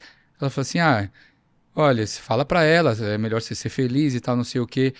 Eu tenho um relacionamento tal. Eu falei assim, mas você já colocou o dedo na bunda do seu namorado tal, alguma coisa assim? Ela, não, e tal, não sei o quê. Aí depois o assunto foi indo, e aí ela, eu falei da rede social, ela falou assim, ah, você vai postar a nossa conversa na rede social? Aí eu falei assim, eu posso? Ela falou assim, essa conversa? Aí eu falei assim, é, porque é pegadinha. Ela, não, que parte? Eu falei assim, tudo. Ela, nossa. E ela começou a dar risada e tal, não sei o quê. Eu falei assim, mano, você me enganou. E a, e a molecada de trás também deu risada e tal. Aí, beleza. Esse vídeo, in- inclusive, eu não postei. E aí eu fui fazer essa pegadinha Aí no dia. você que ficou com vergonha, né? Não, nesse caso? É, Não, postar. eu achei legal de. Não, eu vou postar, eu vou Vai postar, postar? eu vou postar. É, aí eu, eu fui fazendo no dia seguinte com uma galera. Que era uma galera mais velha, assim, sei lá, uns 35 anos, que tava saindo de um rolê, sei lá, às duas da tarde. Eu acho que eles, sei lá, tinham ido jogar tênis. E aí eu não. Cara, eu falei assim, vou tentar de novo. Tá ligado? Deu certo ontem. Uhum. Aí o cara que tava do meu lado, assim, eu tava contando a história pra ele, ele só tava olhando pra mim assim, ó. E eu contando os detalhes, e o cara puxando meu cabelo, e eu... "Ah, ah." E aí, mano, o cara ele não tava esboçando uma reação. Eu falei assim, mano, que merda que eu tô fazendo aqui, tá ligado? Que merda, os caras... E Aí começou a bater uma vergonha. aí, Não dá- puta, eu falei assim, mano, esse cara vai me reportar e tal, não sei o quê. Aí acabou a corrida, eu falei assim, não, gente, tô brincando essa história, tá, tô zoando e tal. Ele, ah, tá, legal, valeu aí pela, pela história. Mano, deu cinco segundos, uma estrela ah, de avaliação, tá ligado? Então, esse tipo Sim. de pegadinha, assim, eu- é, essas ideias, eu tenho, sei lá, algumas ideias, talvez essa, essa não tenha sido tão boa, ou, mas eu acho que no caso mesmo eu vacilei de, de ter feito com as pessoas erradas, não ter criado um, um ali, conexão É. né, com a galera. Ter uma sacada, pelo menos, de que, não, esse cara é da zoeira. Tipo, ele vai entender. É, É. é, Não adianta você fazer um tipo de brincadeira com um cara sério, um cara caretão, um cara... exatamente. Ou às vezes você pega numa ferida dele, Pode ser às também. vezes o cara fala, puta, mano, eu vivo isso, tipo... Aham. E aí é, fala, não tem nada a ver esse cara ficar me contando essa coisa. Exato. É. Então, esse tipo de pegadinha, assim, eu- é- essas coisas eu tenho que ser muito cauteloso pra, pra não ser banido do, do aplicativo. Entendeu? E não tem um plano B de aplicativo lá, sem ser Uber? Ah, tem o Didi, que é mais ou menos como um 99, mas a demanda tá no Uber, né? Isso, a demanda entre aspas, porque se comparar com São Paulo, não tem como. Porque Sydney tem 4.4 milhões de habitantes. Sim. Você não pode ficar. Você não pode ligar o aplicativo qualquer hora e achar que você vai dirigir. Entendeu? Então tem os horários de pico, é, os horários de baixa, e lá você tem que saber quando você vai trabalhar se você quer fazer dinheiro. E tem horas que você tá na rua e você vai ficar esperando. Aqui não, aqui você liga o aplicativo, por mais que sejam corridas bostas, você vai ter sempre o aplicativo tocando alguma Vai coisa. estar sempre pingando, né? Tanto que aqui, aqui tem vários Ubers que eles ensinam táticas de como pegar a melhor corrida, aumentar o seu, é, o seu faturamento, esse tipo de coisa. Lá não, lá o aplicativo é diferente. Lá, às vezes, você não. Você, você tá no momento de baixa, você tem que pegar a corrida que parecer. Seis minutos para pegar o passageiro, corrida de seis minutos. Você vai receber 10 dólares em, mano, 12 minutos se não pegar trânsito. Entendeu? Então, não tem essa, esse, esse movimento que tem aqui. Entendeu? já vivenciou alguma situação assustadora lá, perigosa? Algum, algum tipo de violência, qualquer coisa do tipo? Cara, assustadora não, mas é, estressante sim. De violência também não. Isso, isso é um fator muito positivo da Austrália. É. Cara, porque eu dirijo com eu dirijo com o vidro aberto às vezes e o é, o suporte do celular ele fica do lado do vidro. Meu celular ele tá do lado do vidro, o vidro aberto. Suave, nem Mano, eu tô ligado que o meu, o meu celular não vai ser roubado. Tá ligado? Essa segurança é, é uma parada que não tem preço. Tanto que eu falei várias vezes já no, no meu Instagram, quando a galera pergunta, fala assim: ah, você faria Uber aqui no Brasil? E eu falo, e como trabalho assim, trabalho eu acho que não. Eu, agora eu quero fazer para criar o meu conteúdo. Né? Porque eu tô de férias aqui, vou ficar até o final de fevereiro. O Uber é secundário, né? O conteúdo é prioritário nessa É. história, né? E eu, eu até tô cogitando também, porque para alugar o carro e para pagar o valor para alugar o carro e não sendo que o objetivo não é fazer o dinheiro nem pagar as contas, eu tô vendo se vale a pena. Mas seu roteiro tem que ser muito bom, cara. Porque já vai, você não vai partir de, ah, tô aqui numa situação que eu vou gravar e se não der certo, beleza. Sim. Você tem que ir pra diária sabendo que você vai voltar com uns três vídeos, pelo menos. É, não, exato. Eu tenho que eu tenho que trabalhar e o meu objetivo, meu objetivo não vai ser dinheiro, meu objetivo vai ser, ó, hoje eu vou sair com três, três, quatro vídeos. Três, três ou quatro conteúdos que eu preciso Sim. ter no final do dia. Exatamente. Essa é a vai meta. ser ganho. É. E outra que eu tenho que reaprender a dirigir em São Paulo, né, mano? É. Porque eu cheguei aqui, velho. Nossa, foi coisa de louco essa cidade, velho. Desacostumar total. Fazia seis anos que eu não voltava. Seis anos. Seis anos que eu não voltava ao Brasil. Eu falei assim, mano, lá o carro é automático, né? Eu nem sei o que é carro manual, mas essa tecnologia aí arcaica. E, e, mano, o pessoal dá seta, faixa de pedestre, o pessoal respeita. O pessoal, farol, o pessoal respeita. Mano, eu cheguei aqui, eu falei assim, que, mano, que, que doideira, velho. Que doideira, a galera que não respeita nada. O farol amarelo é verde, o vermelho é amarelo. São Paulo ainda, que nem é dos piores trânsitos do Brasil. Não, e me falaram isso também. Falaram assim, mano, São Paulo ainda, o pessoal ainda dá certo em São Paulo. É, que isso? vai no Rio de velho? Janeiro. Não, lá é pior, né? Lá Rio é de Janeiro tem um espacinho, o cara que entra na sua frente e. Cada um. Então, eu preciso cada um reaprender, mano. É. Tanto que eu, eu cheguei, eu fiz uma surpresa pra minha mãe aqui no Natal, né? Eu vi no seu Instagram. Eu cheguei no dia 20 é, de dezembro. E eu tava falando pra ela que ia chegar a 7 de janeiro. Ah, eu, eu Entendeu? fiquei na dúvida se tinha alguma prévia ali de que tava. Pre... Você ia chegar, não ia, tava no- na dúvida. Fiz essa surpresa pra minha mãe e ia fazer meu pai também. Só que meu pai ele mora lá em Taubaté. Então eu fiz surpresa pra minha mãe e aí eu falei assim: "Mãe, ó, preciso ir pra Taubaté no dia 25 pra ver o meu pai". Aí ela falou assim: "Ah, tá bom, pega o carro". Aí eu falei assim: "Tá, beleza". Ela me deu a chave. Aí eu fui lá no estacionamento, mano, o carro manual. Eu falei assim: "Puta, fudeu". Nossa. Fudeu, Taubaté é duas horas de onde a gente mora. Aí eu fui tentar tirar o carro do estacionamento, velho. Eu não consegui tirar o carro do esta- estacionamento. Eu falei assim, velho, se eu não consigo tirar o carro do estacionamento, como é que eu vou dirigir duas horas até Taubaté? Mas Pra- tem, tinha- tem direção hidráulica, pelo menos. Ah, tinha, mas Mano, pegar sem direção também. aí é osso, né? Nossa, cara. Aí eu falei assim, não, mãe, desencana, vou pegar um Uber aqui. Aí ela falou Ah, nem assim, arriscou então. Não, não arrisquei. Ela falou assim: não, a gente te leva lá. Aí foi legal que foi eu, minha mãe e meu padrasto. Aí a gente almoçou com meu pai e minha madrasta. Então foi, foi um Natal bem legal, assim, em família. Mas, cara, eu não consigo mais dirigir carro manual aqui. Primeiro, pelo fato de ser manual em si, né? E segundo, pelo, por estar no outro lado da via. Então, desde que eu cheguei, eu fui dirigir uma vez em Poços de Caldas. Que o carro do meu pai, que é automático, tá ligado? E Poços é uma tranquilidade. Sim. Então eu preciso pegar um carrinho e dirigir um pouquinho antes de, É, de voltar. Você vai pegar um carro alugado, É. vai ter que ficar gravando, vai fazer merda e vai bater o carro. É, é. Não, e o manual é mais uma coisa pra focar. Então eu falei assim, não, não, não, manual pegar. esquece. Não, não tem como, É. não tem como. E tem gente lá que dirige manual também. Mas só que ma- imagina o manual com a mão esquerda no Pra quem para quem tá desacostumado aí É. deve ser pior ainda. Você tirou carta e foi pra lá com re- recém-habilitado, né? Então você não tem tanto hábito de dirigir carro manual. Não, eu nem tinha carro é, é, carro aqui no Brasil. Ah, então. Eu não tinha carro no Brasil. Quando eu dirigia, era ah, às vezes o carro da minha mãe, que, que era é, manual, e, Uhum. e do meu pai era automático, assim, mas eu não pegava muito carro. Eu tra- nunca trabalhei de Uber aqui. Entendeu? Eu fui pegar a experiência para dirigir lá. E lá é, é aquele esquema. A galera respeita, mas a galera é devagar. Aqui a galera não respeita, mas, Mas- a galera é muito acelerada. Mais devagar por conta do trânsito, por conta da não, vibe de- do lugar. É, não, não, devagar de, de ser lento mesmo. As pessoas são lentas, assim. Então, e o pessoal buzina muito lá. Buzina muito, nossa senhora. O pessoal, assim, que não tem noção de espaço. Você vai entrar na, na frente do cara, você, aí tem um espaço para uns três carros. O cara tá buzinando achando que você vai bater no carro dele. O pessoal, nossa, é muito ruim. Aí é o oposto daqui. Aqui o pessoal já mete quando não tem espaço. É, Aqui vai é o vai. oposto. É. Você mora perto de praia lá? Eu, então, cara, aqui, é que lá tudo é perto, mano. Tipo assim, eu, eu moro em Merckville, da, da minha casa pra praia é 30 minutos, com trânsito. Entendeu? Então, Bon- Bondi, que é a praia mais famosa. Gold Aí- Coast é, lá, é por lá? Gold Coast é em Queensland, que, que é outro estado. Então, Queensland fica 12 horas, 12 horas de Sydney. Ah, é e um eu já rolezinho, né? é um rolezinho, eu já peguei, mano, eu já peguei essa essa estrada durante a Copa do Mundo. Porque durante a Copa do Mundo eu fui fazer um o pessoal da Casa TV me chamou pra fazer um mandar uns conteúdos pra eles e tal. A Copa do Mundo feminina, né? Uhum. Foi em junho, julho, julho do agosto do ano passado. Aí eu, beleza, eu vou fazer uns conteúdos, decorei o carro e tal, não sei o quê. E, cara, muita gente indo, muito, muito famoso indo lá pra, pra Austrália. Aí eu falei assim, cara, eu vou fazer o conteúdo com eles lá no meu Uber. E aí, quando eu fui pra Queensland, eu fui porque o jogo do Brasil e França, que ia ser o pior, o, o principal jogo da fase de grupos do Brasil, ia ser lá. Então, mano, toda a comunidade brasileira ia estar lá no jogo, ia ter esquenta. E aí eu falei assim, cara, eu vou de carro e aí eu vou dar carona pra todo mundo no meu carro.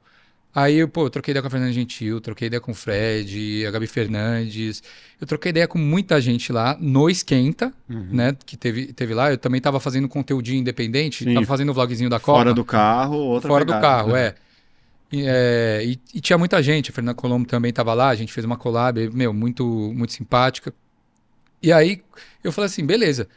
Aí eu vou, vou fazer um conteúdo com eles independente, eu vou chamar eles pra, pra dar um rolê no carro. Só que, mano, tava todo mundo em cima deles lá. E os caras estavam com a agenda, né? Então eu fui lá de carro achando que ia entrevistar todo mundo, não entrevistei ninguém dentro parado. do carro. Aí no dia do jogo, que, que ia ter o rolê, o esquenta, depois ia ter o jogo, e depois ia ter o show do Bruno Diegues, é, eu fiz assim, eu fui de carro pro esquenta, lá na frente do pub, eu achava que dava pra parar. Parei o carro lá, fiz o esquenta, aí no esquenta entrevistei essa galera aí que eu, que eu comentei.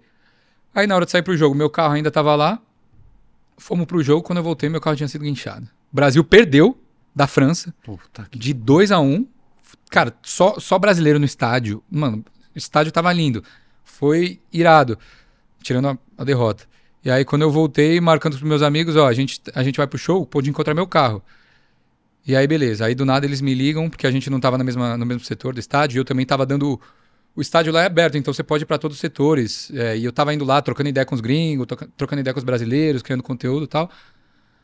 Aí, acabou o jogo, aí eles, ô, cadê seu carro? Eu falei assim, como assim? Os caras tão me zoando. Eles, ah, não, seu carro não tá aqui não. Eu falei assim, ah, para. Aí, quando eu voltei, o carro não tava lá. Aí, falei com o policial, ele, ô, seu carro foi inchado, mano. Você não tá vendo a placa aqui? Eu, puta merda, mano. E era outro estado, e eu não, sei lá, não tinha reparado na placa. E quando eu parei o carro na frente do pub, tinha um outro carro na frente, numa vaga proibida. Então eu falei assim, ah, mano, suave. Foi na, foi na onda. É. E aí, no dia seguinte, domingão, 400 dólares só pra tirar o carro do. lá do. da garagem lá. E aí eu falei assim, puta, mano, o Brasil perdeu, não creio. Peguei, peguei 12 horas de estrada, Aham. o Brasil perdeu, meu não, carro foi não gravou guinchar. nada dentro do carro. Não gravei nada dentro do carro e ainda vou ter que pegar a estrada de volta, mano. Aí eu falei assim, caralho, que merda. Mas foi, foi uma experiência bem bacana. Eu fui em todos os jogos do Brasil, né? Na fase de grupos. Aham, Infelizmente não teve nenhum em Sydney, porque ia ser só no mata-mata, só nas quartas. aham. E o Brasil não passou da, da fase de grupos. Campeonato de surf você não já colou? Não. Já colei, mano. Já colei na. Bells Beach. Bells Beach ainda não. Eu fui pra.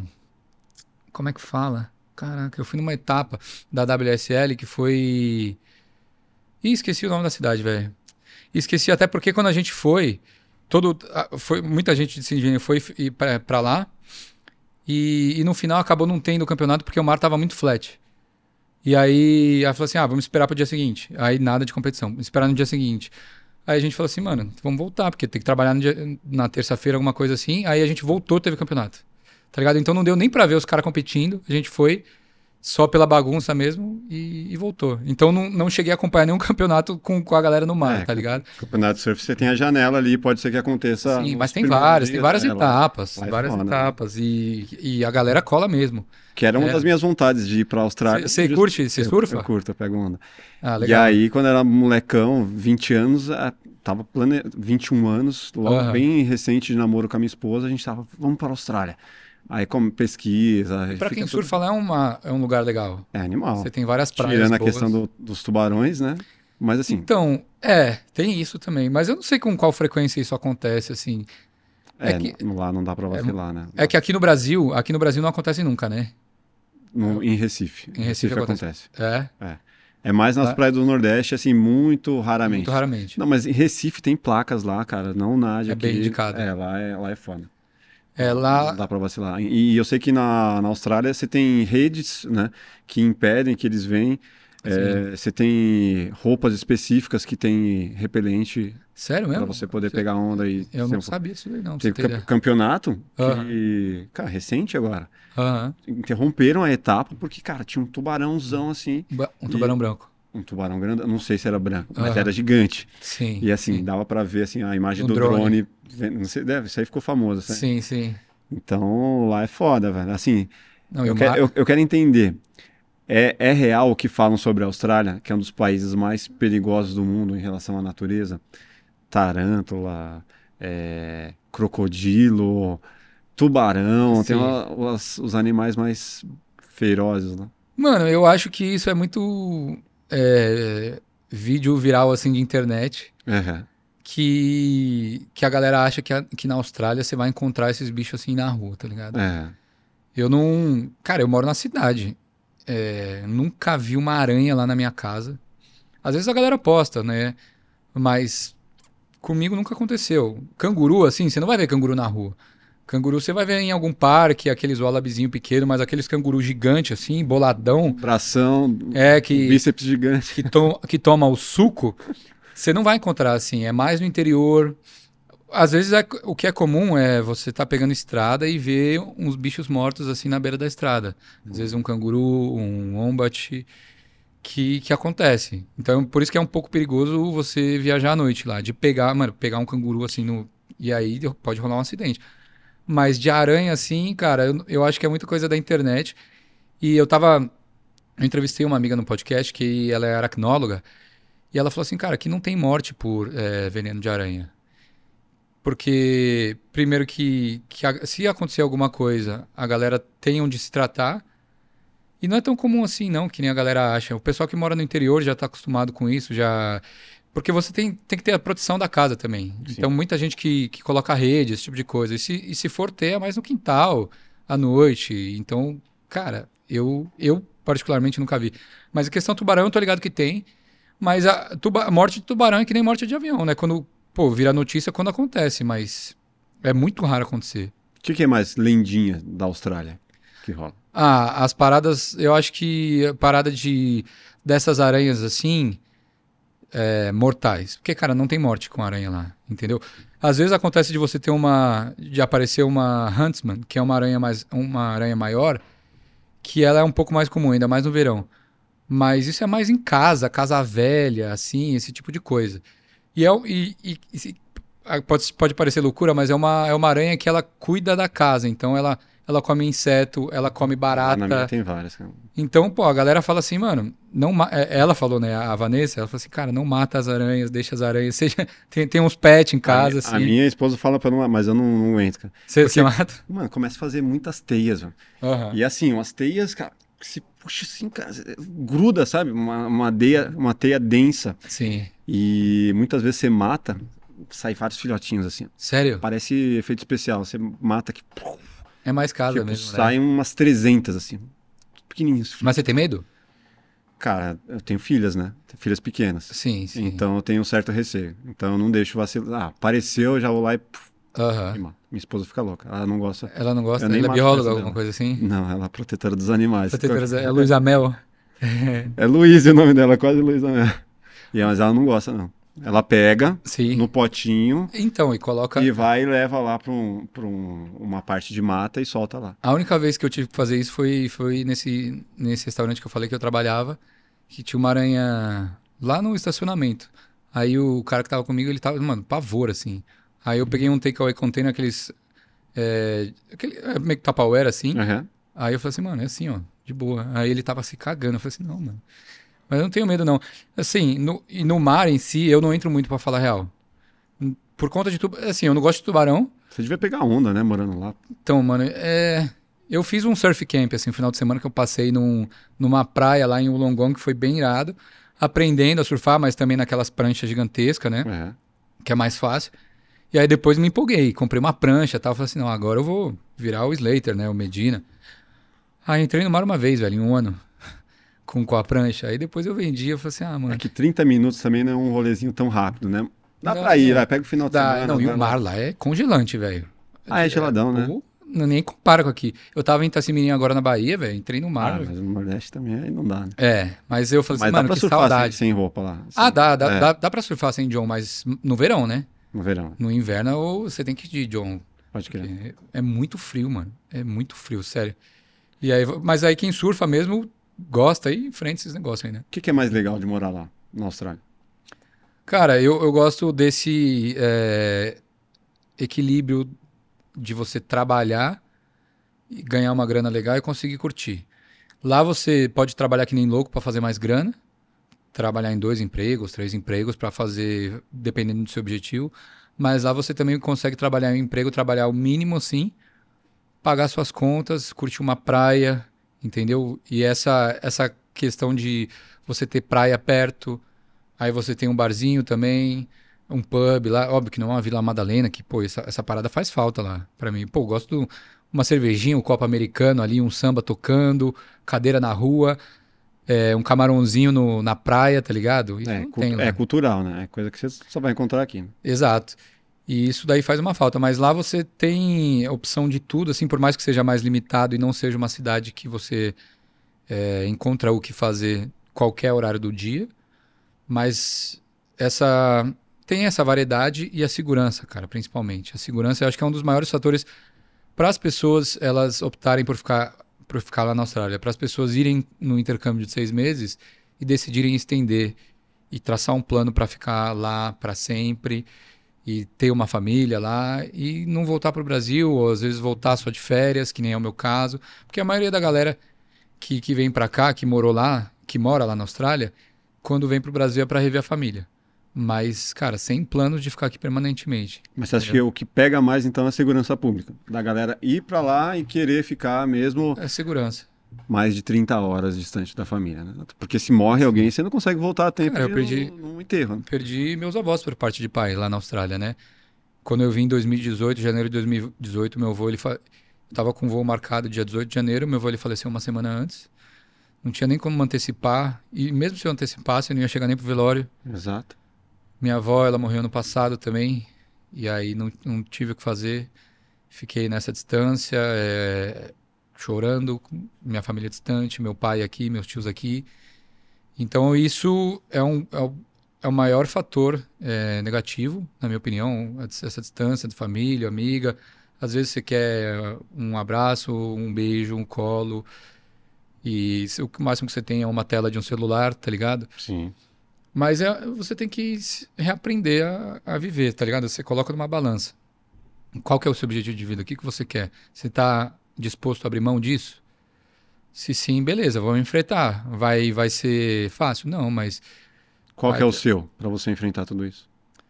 cara, é, eu acho que essa questão. Primeiro que eu não. Eu vou te, vou te mandar real, eu não sei se eu quero ficar na Austrália permanentemente, né? É, aliás, eu tô, tô num, num processo para conseguir meu visto permanente, mas eu não sei se eu quero ficar lá até o resto da minha vida. Sim. porque eu me sinto um pouco deslocado lá. E aqui no Brasil também me sinto deslocado. É- Esse que é o, é o- dilema de quem do imigrante, acho. Porque às vezes você fica tanto tempo fora que quando você volta, você se sente deslocado. Fala assim, caraca, mano, meus amigos estão tudo com filho, tá todo mundo casado, tá ligado? O que aconteceu? Então, Australiano demais para ser brasileiro já. é. E aí brasileiro demais para ser australiano. Australiano, Então eu tenho muita vontade. E pelo fato de eu não ter família, não ter mulher, não ter filho, e eu ser novo, tô com 32 anos, eu acho que eu ainda tenho muita Você coisa para muitas raízes lá ainda, né? Sim, eu tenho. cara, eu, eu sou, eu sou uma pessoa que eu gosto muito de me relacionar com pessoas. Então, eu criei a torcida do São Paulo lá, eu sou administrador de um grupo de brasileiros. Então, é, sempre que eu posso, eu tento me relacionar com a comunidade brasileira, tento ajudar de alguma forma. O podcast é um exemplo disso. Uhum. Mas eu sinto que eu ainda tenho muita coisa para conhecer, outros países para visitar, é, autoconhecimento também, viajar. Eu, que- eu queria viajar sozinho, eu acho que é uma, uma puta experiência para vocês conhecer também, conhecer outra- outras pessoas, sem ter que se prender a uma outra pessoa ou, um- ou amigos, esse tipo de coisa. Então, meu objetivo é conseguir essa permanência australiana, estou em vias de, para ter a segurança de caso eu viaje e não sei lá, não me encontre, eu possa sempre voltar para a Austrália. Entendeu? Porque no momento não, não tenho vontade de morar no Brasil. Óbvio, eu tô aqui agora nesse mês de férias, tô curtindo pra caramba, tô vendo meus amigos, tô bebendo, tô comendo pra caramba. Mas a vida não é assim também, né? Então, pô, tô de férias, tá todo mundo trampando, tá todo mundo fazendo seu corre. Aqui é assim, sabe? Então, acho que o Brasil é um país muito bacana, mas quando você tem dinheiro, sabe? Você tem conforto, você tem segurança, e mas aí é não, não acho que. Eu acho que essa, o Austrália te oferece isso sem você ter, é, ter que ter, meu, casa, carro, esse tipo de coisa assim. Então lá para você se estabilizar, o, o intercâmbio você paga uns, passa uns perrengues no começo, mas com o tempo você vai conseguindo, vai alcançando as coisas, sabe? E aí você vai vendo, não, beleza. Agora eu já alugo uma casa, é, eu já tenho um trabalho fixo aqui legal que eu goste. Por mais que eu tenha mudado de área, às vezes, pô, o cara é advogado, ele tá, tá como marceneiro, mano. E o cara Sim. tá felizão, velho. O cara tá, tá na construção, o cara tá operando andaime. É, vou falar de, alguns- de alguns pilares, né, de sobreviver em qualquer cidade. Sim. É, educação, como Sim. que é lá, para quem é estrangeiro? Cara, educação, ela. Assim, Tem educação pública de qualidade para quem é estrangeiro? sim. Se você, se você tem um filho lá, né? É. Se você tem um filho lá, você pode colocar o seu filho na escola pública lá. Pode. né? É, mas você tem alguns requisitos. Você tem alguns requisitos, assim. é, se você não é cidadão, dificulta um pouco. Sim.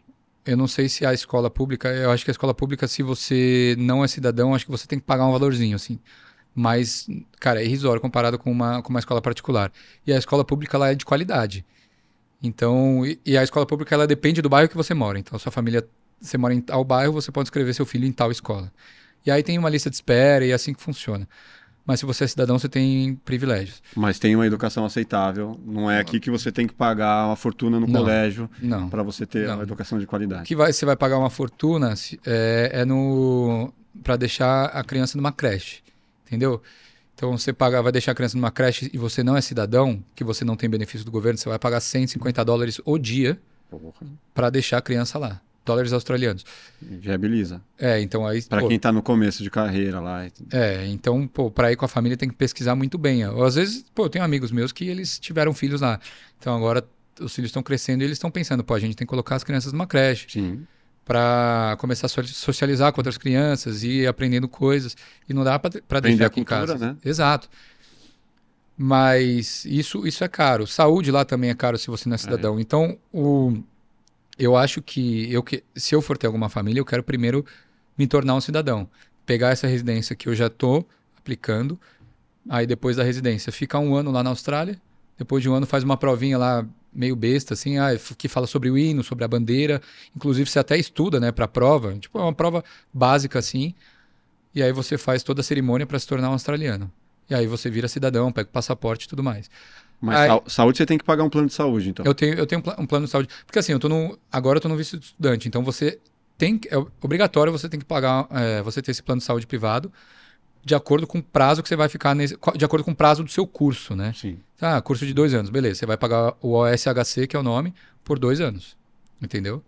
Mas aí também a cobertura do, do OSHC, ela não, não é tão grande assim. E eu acho que a saúde na Austrália, ela é muito defasada, assim, comparada com a do Brasil. Porque você vai lá num... Você tem alguma coisa, você tá se sentindo mal, tá com... Cara, às vezes tá, tá com câncer. E aí você fala com, com a- o médico lá, e aí ele fala assim, ah, toma aí esse Panadol. Tá ligado? Receita Panadol pra tudo. Você pode estar tá fudido, ele, não, beleza, toma isso daí. Entendeu? Então, você, você tem que é, conhecer um, é, um clínico geral de confiança. Que é, Porque tem essa história, né? Você tem que ir primeiro no clínico geral. é, não, você tem que ir pro clínico geral. Você, Qualquer coisa Não, não, a menos vai que no você esteja- especialista, né? é, a menos que você esteja com o braço caindo assim, você vai pra. pra Ortopedia. é, alguma coisa assim, urgência lá. Mas, cara, primeiro você passa no GP, que eles chamam, né? Que é o General Practitioner. E aí, mano, o cara, ah, não, beleza, Panadol. É um Tilenol da vida, alguma coisa assim, Sim. tá ligado? E aí é muito ruim isso. Então você tem que ter, conhecer alguém de confiança.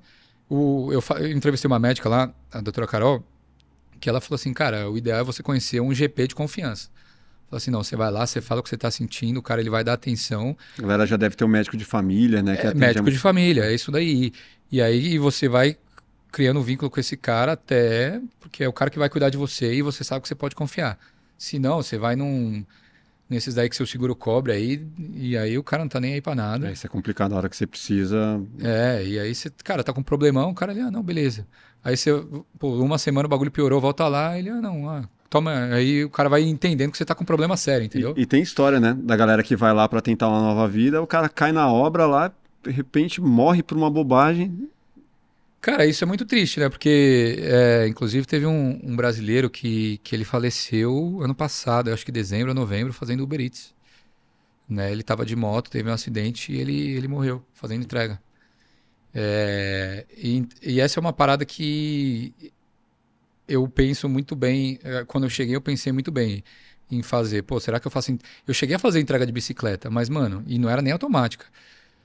E aí, mano, chuva, eu na rua, assim, cara, eu falei assim, não, isso daí não é pra mim. Obra, às vezes, também acontece de ter uma tragédia. Obra é menos comum, assim. Mas tá sujeito a ter, a acontecer alguma tragédia, às vezes cair um guindaste, Uhum. essas paradas que, que acontecem na obra. Então, aliás, todo trabalho você tá sujeito de certa forma, né? Sim, sim. Tem uns que, se tá na frente do computador, é muito menos arriscado. Exatamente, né? O cara não vai cair, quebrar É. o pescoço, tá? É, mas tá sujeito ao risco. É, às vezes é irresponsabilidade do empregador, às vezes é irresponsabilidade do próprio funcionário. E tem uma E- discriminação com o brasileiro lá? Cara, tem discriminação com o imigrante, né? É. Xenofobia. Rola, rola. É, no, no meu trabalho, nesses trabalhos aí que eu fiz de, de garçom, assim, eu nunca sofri discriminação sendo brasileiro. Aliás, tirando essa corrida que eu fiz no Uber, né? Que eu, algumas corridas que eu fiz no Uber que eu já sofri xenofobia por ser brasileiro. Do tipo, o cara achar que eu, que eu sou traficante por ser brasileiro, assim. Porque viu a bandeirinha lá no. Não, tava trocando, tava trocando ideia, né? Falando, e aí, ah, de onde você é? Sou brasileiro. Ah, você tem pino aí? Você você tem, mano. Puta que pariu. É, eu expulsei o, vídeo, o cara do, ca- do carro. Foi esse vídeo aí que eu comentei. Expulsei o cara do carro. É, o cara saiu. Acho que ele saiu mais na boa porque tinha uma mina com ele, tá ligado? E aí eu falei assim, mano, você me conhece? Você tá. Ele, ah, é só uma piada. Eu, não, piada você faz com amigo seu. Você, tá você não me conhece, meu irmão? Eu sou brasileiro, agora eu sou traficante. E brasileiro já tem uma fama no mundo, né? Tem, e não, É. e tem caso, assim, de brasileiro que, que quer entrar com droga no país e o cara é preso. Mas essa, esse estereótipo, essa generalização, pô, você fala que você é colombi- colombiano lá, ainda pior. O pessoal deve ouvir isso daí como piada. É. tá? Piada. E, e é foda. É, a mulher brasileira, o pessoal já acha que é mais promíscua, que a, pô, só porque é brasileira, acha que a mina quer dar pro cara, assim. Então, tem esse estereótipo, essa, essa xenofobia. E é um, é, um, é um tipo de preconceito que eu não sei se está mudando, mas lá acontece com bastante imigrante. Tanto que a- essas experiências que eu passei de xenofobia, teve essa que eu postei no, no- Todas eu postei no Instagram, né? Mas teve essa que foi parar no Jornal da Band, teve uma outra que, que eu também falei que era brasileiro. Ele falou assim: ah, lá em Brisbane tem vários brasileiros, o cara era de Brisbane, né?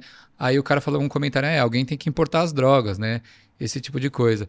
E outro foi contra um. contra asiáticos, né? Eu falei assim, mano, essa galera que dirige muito mal tal. Aí o cara falou assim: ah, aposto que é chinês, o coreano. Quer ver que é? Aí no, eu acabei passando o cara, ele olhou pra trás, ele viu, ó, viu, é chinês. Aí ele falou assim, tchau, seu idiota. Tipo, deu tchauzinho pro cara. E, e rola esse tipo de situação, assim, infelizmente. Mas eu acho que no, Bra- no Brasil isso, isso é muito. O preconceito ele é muito mais comum se, se você é mulher, se você é gay, se você é, é preto, tá ligado? São três coisas que eu não sou.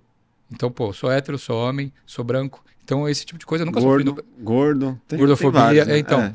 Então, eu nunca sofri isso aqui no Brasil. Então, você chega lá, você enfrenta esse tipo de situação. Entendeu? Mas É, eu e acho é que. foda quando sente na pele, né? É com... Aí você come- demais. Aí Aí, você, começa a perceber, aí você começa a perceber, puta, mano, a pessoa sofre isso todo dia. a vida toda. A pessoa sofre, a, a, a- todas as gerações anteriores da pessoa Sim. sofre isso. É. É foda. É, e é bem delicado. É.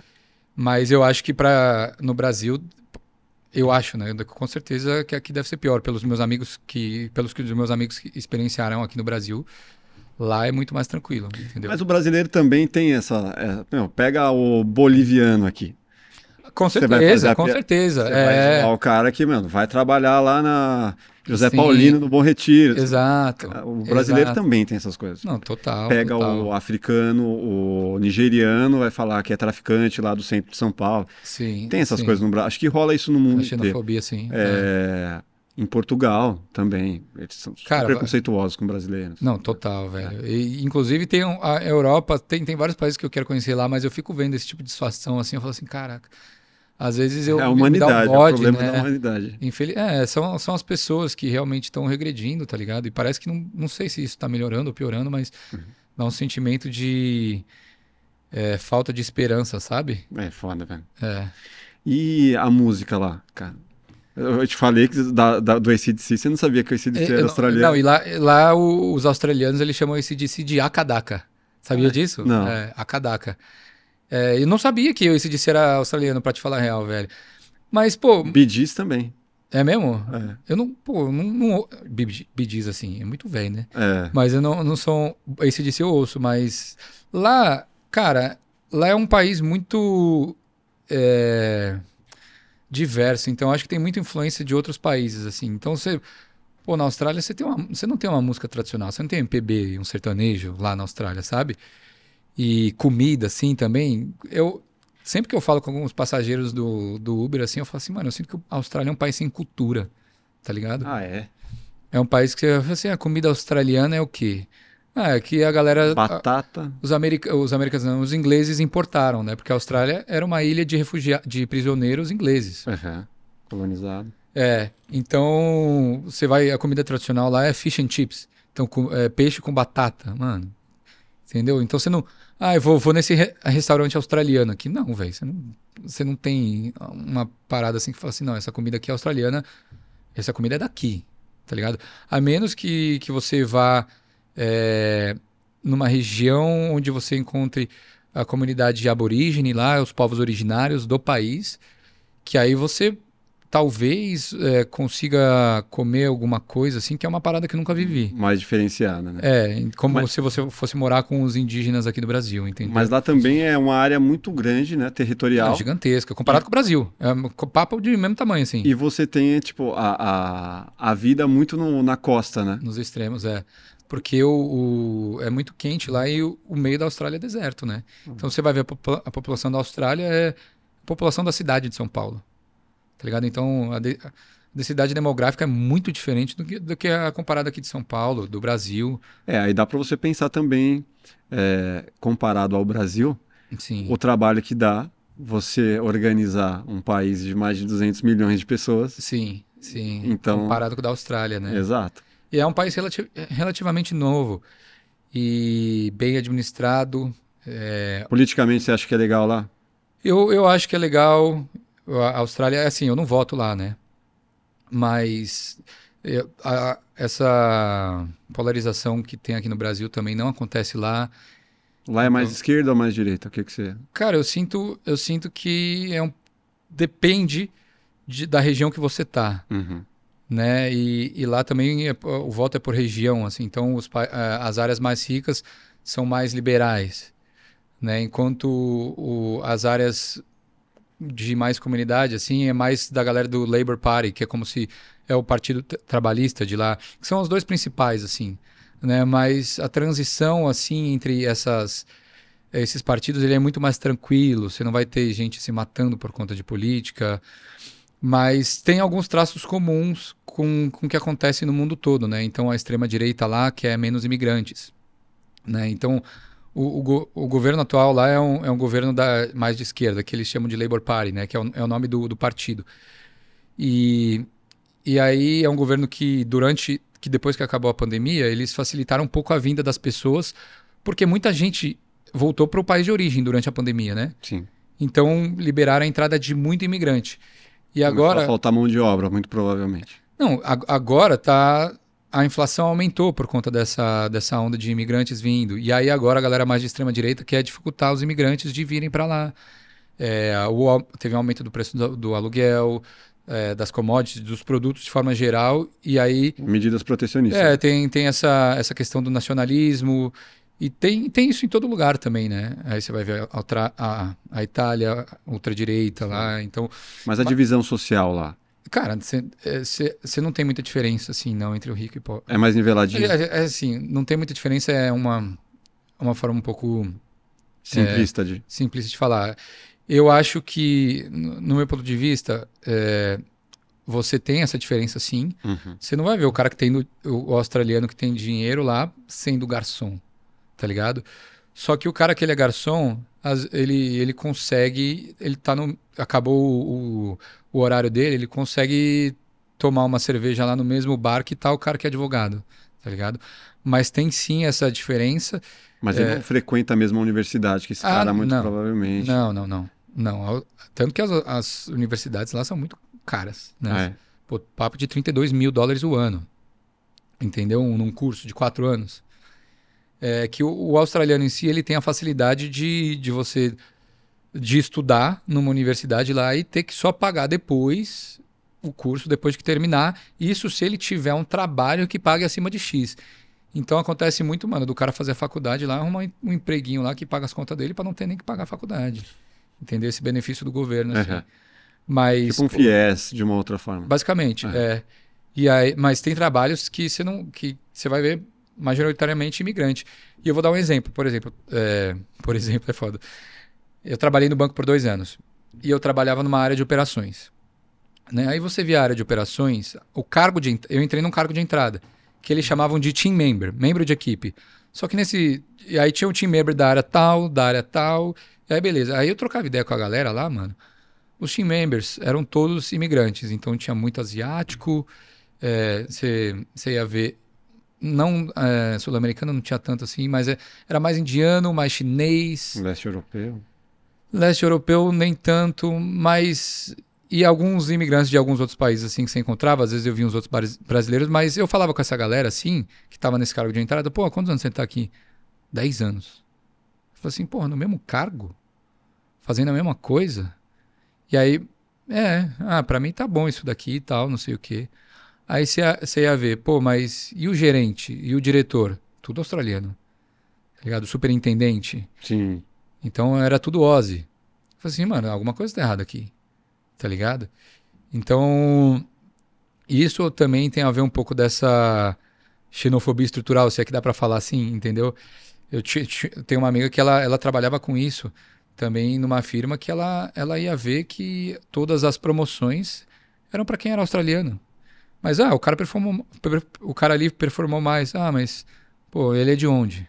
Tá ligado? Então tem, tem esse, esse preconceito também mais velado em, em outros casos, que você percebe que pelo fato de você não ser australiano, às vezes você não é beneficiado, entendeu?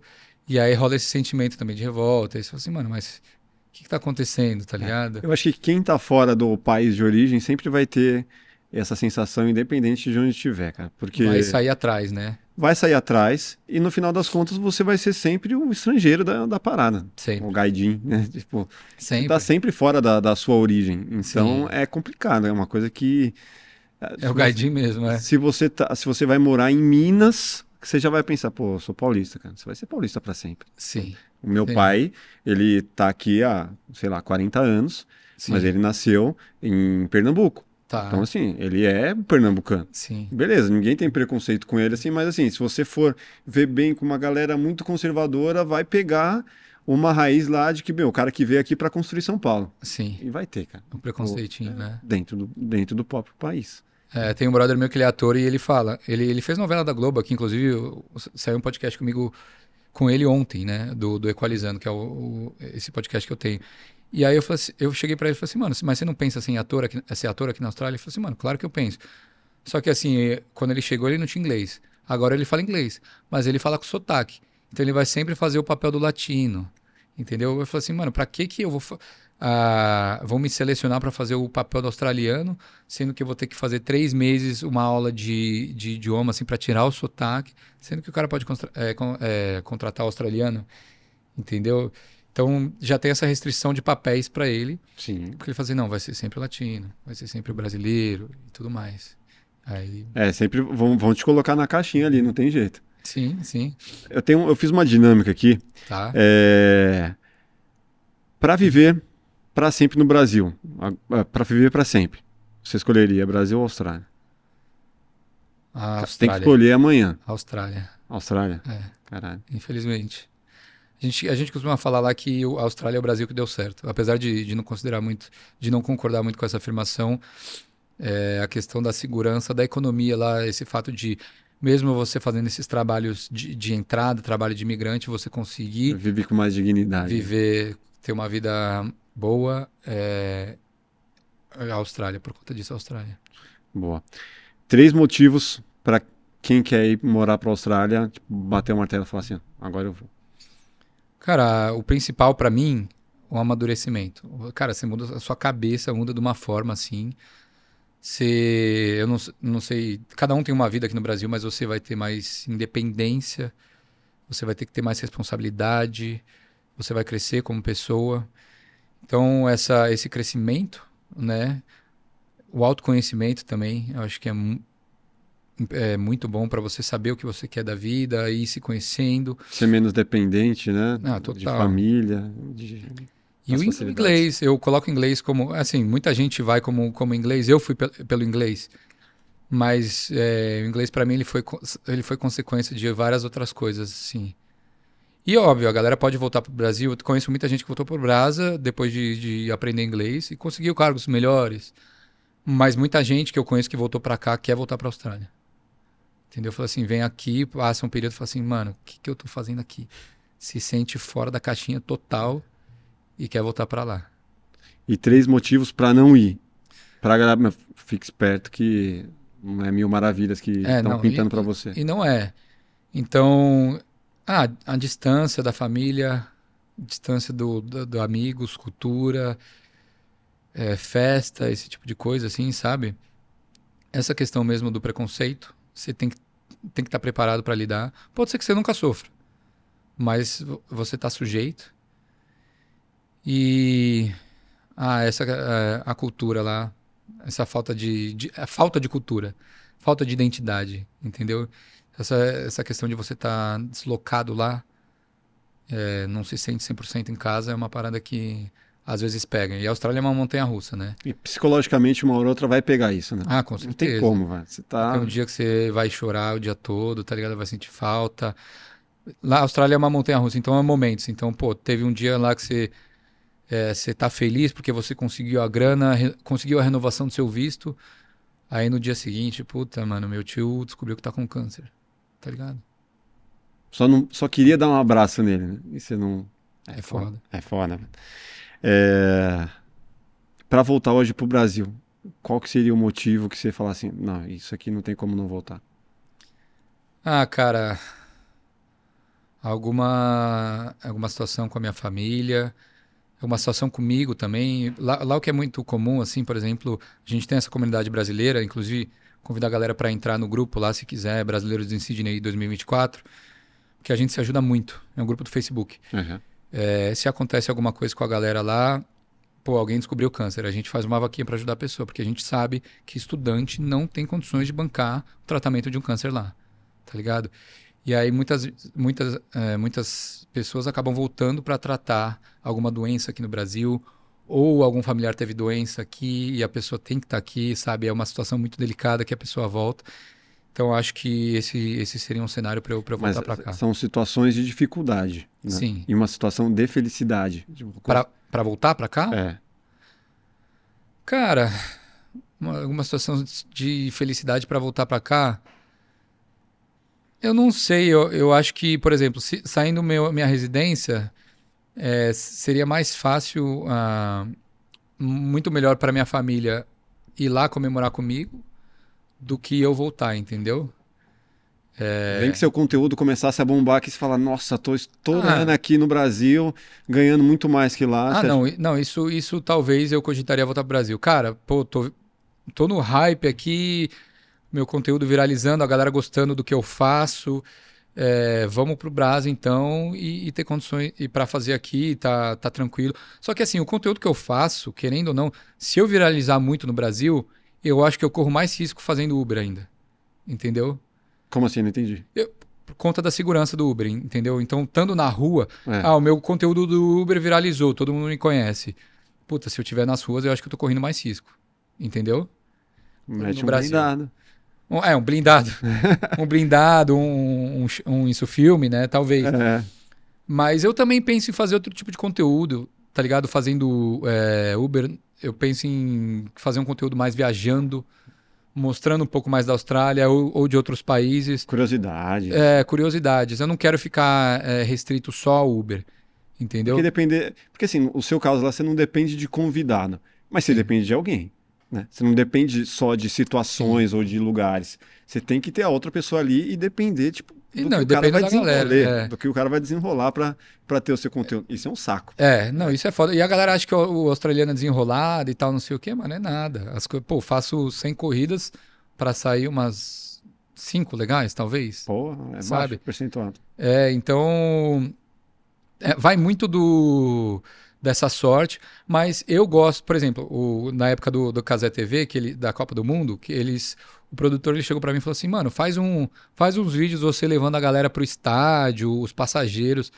Mano, eu pegava a galera no carro, a galera, pô, que, que- por que que essa bandeira aqui? Nem sabia que tava rolando Copa do Mundo, tá ligado? Ah, de que país é essa bandeira? Mas o que que tá acontecendo? Eu falei assim, pô, que merda, mano. Eu tentando aqui criar conteúdo com as Sim. pessoas sobre futebol, sobre Copa do Mundo. E lá o esporte é outro. Lá a galera nem se liga tanto, às vezes. Então Então é que voltar muito... rolando um, um campeonato de tênis aqui.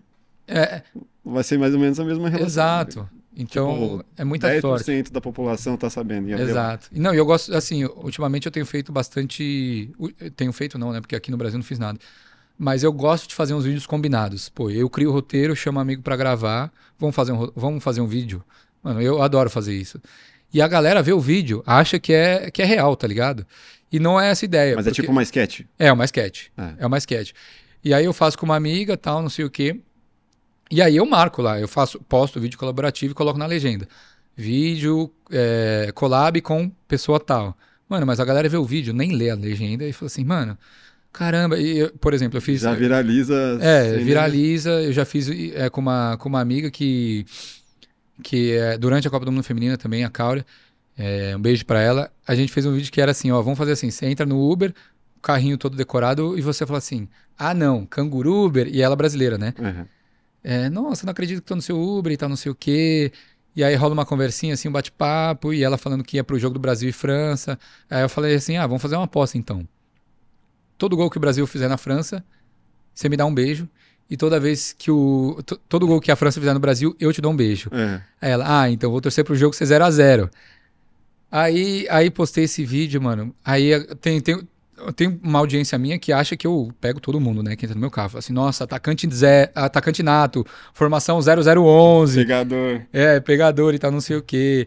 E aí já começa esses, é, esses comentários. Ou, nossa, mas você assediando a menina. Ai, mas ah, nada a ver. É. Ai, nossa, eu te reportaria. E fala assim, nossa, mano, que preguiça, tá ligado? Mas eu já tô meio acostumado com essa galera aí. E mas eu tenho que tomar cuidado, assim, para não passar essa impressão de, de que eu tô. que eu pego todo mundo que entra no meu carro, que eu dou em cima de todo mundo que entra no meu carro, que todas as passageiras que entram no carro dão em cima de mim. É, porque tem um cuidado que você tem que tomar, porque qualquer merda que der algum dia de alguém te acusar de forma assim, indevida. Mas eu vi no carro dele, eu vi ele fazendo isso. Sei lá, te acusou de forma indevida, o cara pega seu histórico já tem o seu Sim. histórico, tipo, de é o pegador, fudeu, os caras é. vão te fuder, tá? Não, e cara, é. Pegar a gente no carro, o máximo que acontece assim, eu pegar um Instagram, Instagramzinho, assim, ah, vamos sair depois, beleza, a mina me passa o Instagram, quando já rola uma conversa, né, não... Sim. E beleza, depois a gente marca. E aí, na maioria dos casos, nem rola nada depois, tá ligado? Ah, passa o Instagram, beleza, e aí não responde. Aí eu, ou às vezes a passageira cria uma, uma expectativa de ficar me chavecando, ficar me zoando assim. Ai, mas você, você é gato, quantos anos você tem e tal. Deixa só na vontade. É, aí no final, pô, me passa o Instagram, não, beleza, a gente vai fazer alguma coisa. E no final, banda, nem responde. Fala assim, puta merda. Expectativas foram criadas, mas tudo bem, eu tô lá para trabalhar, né?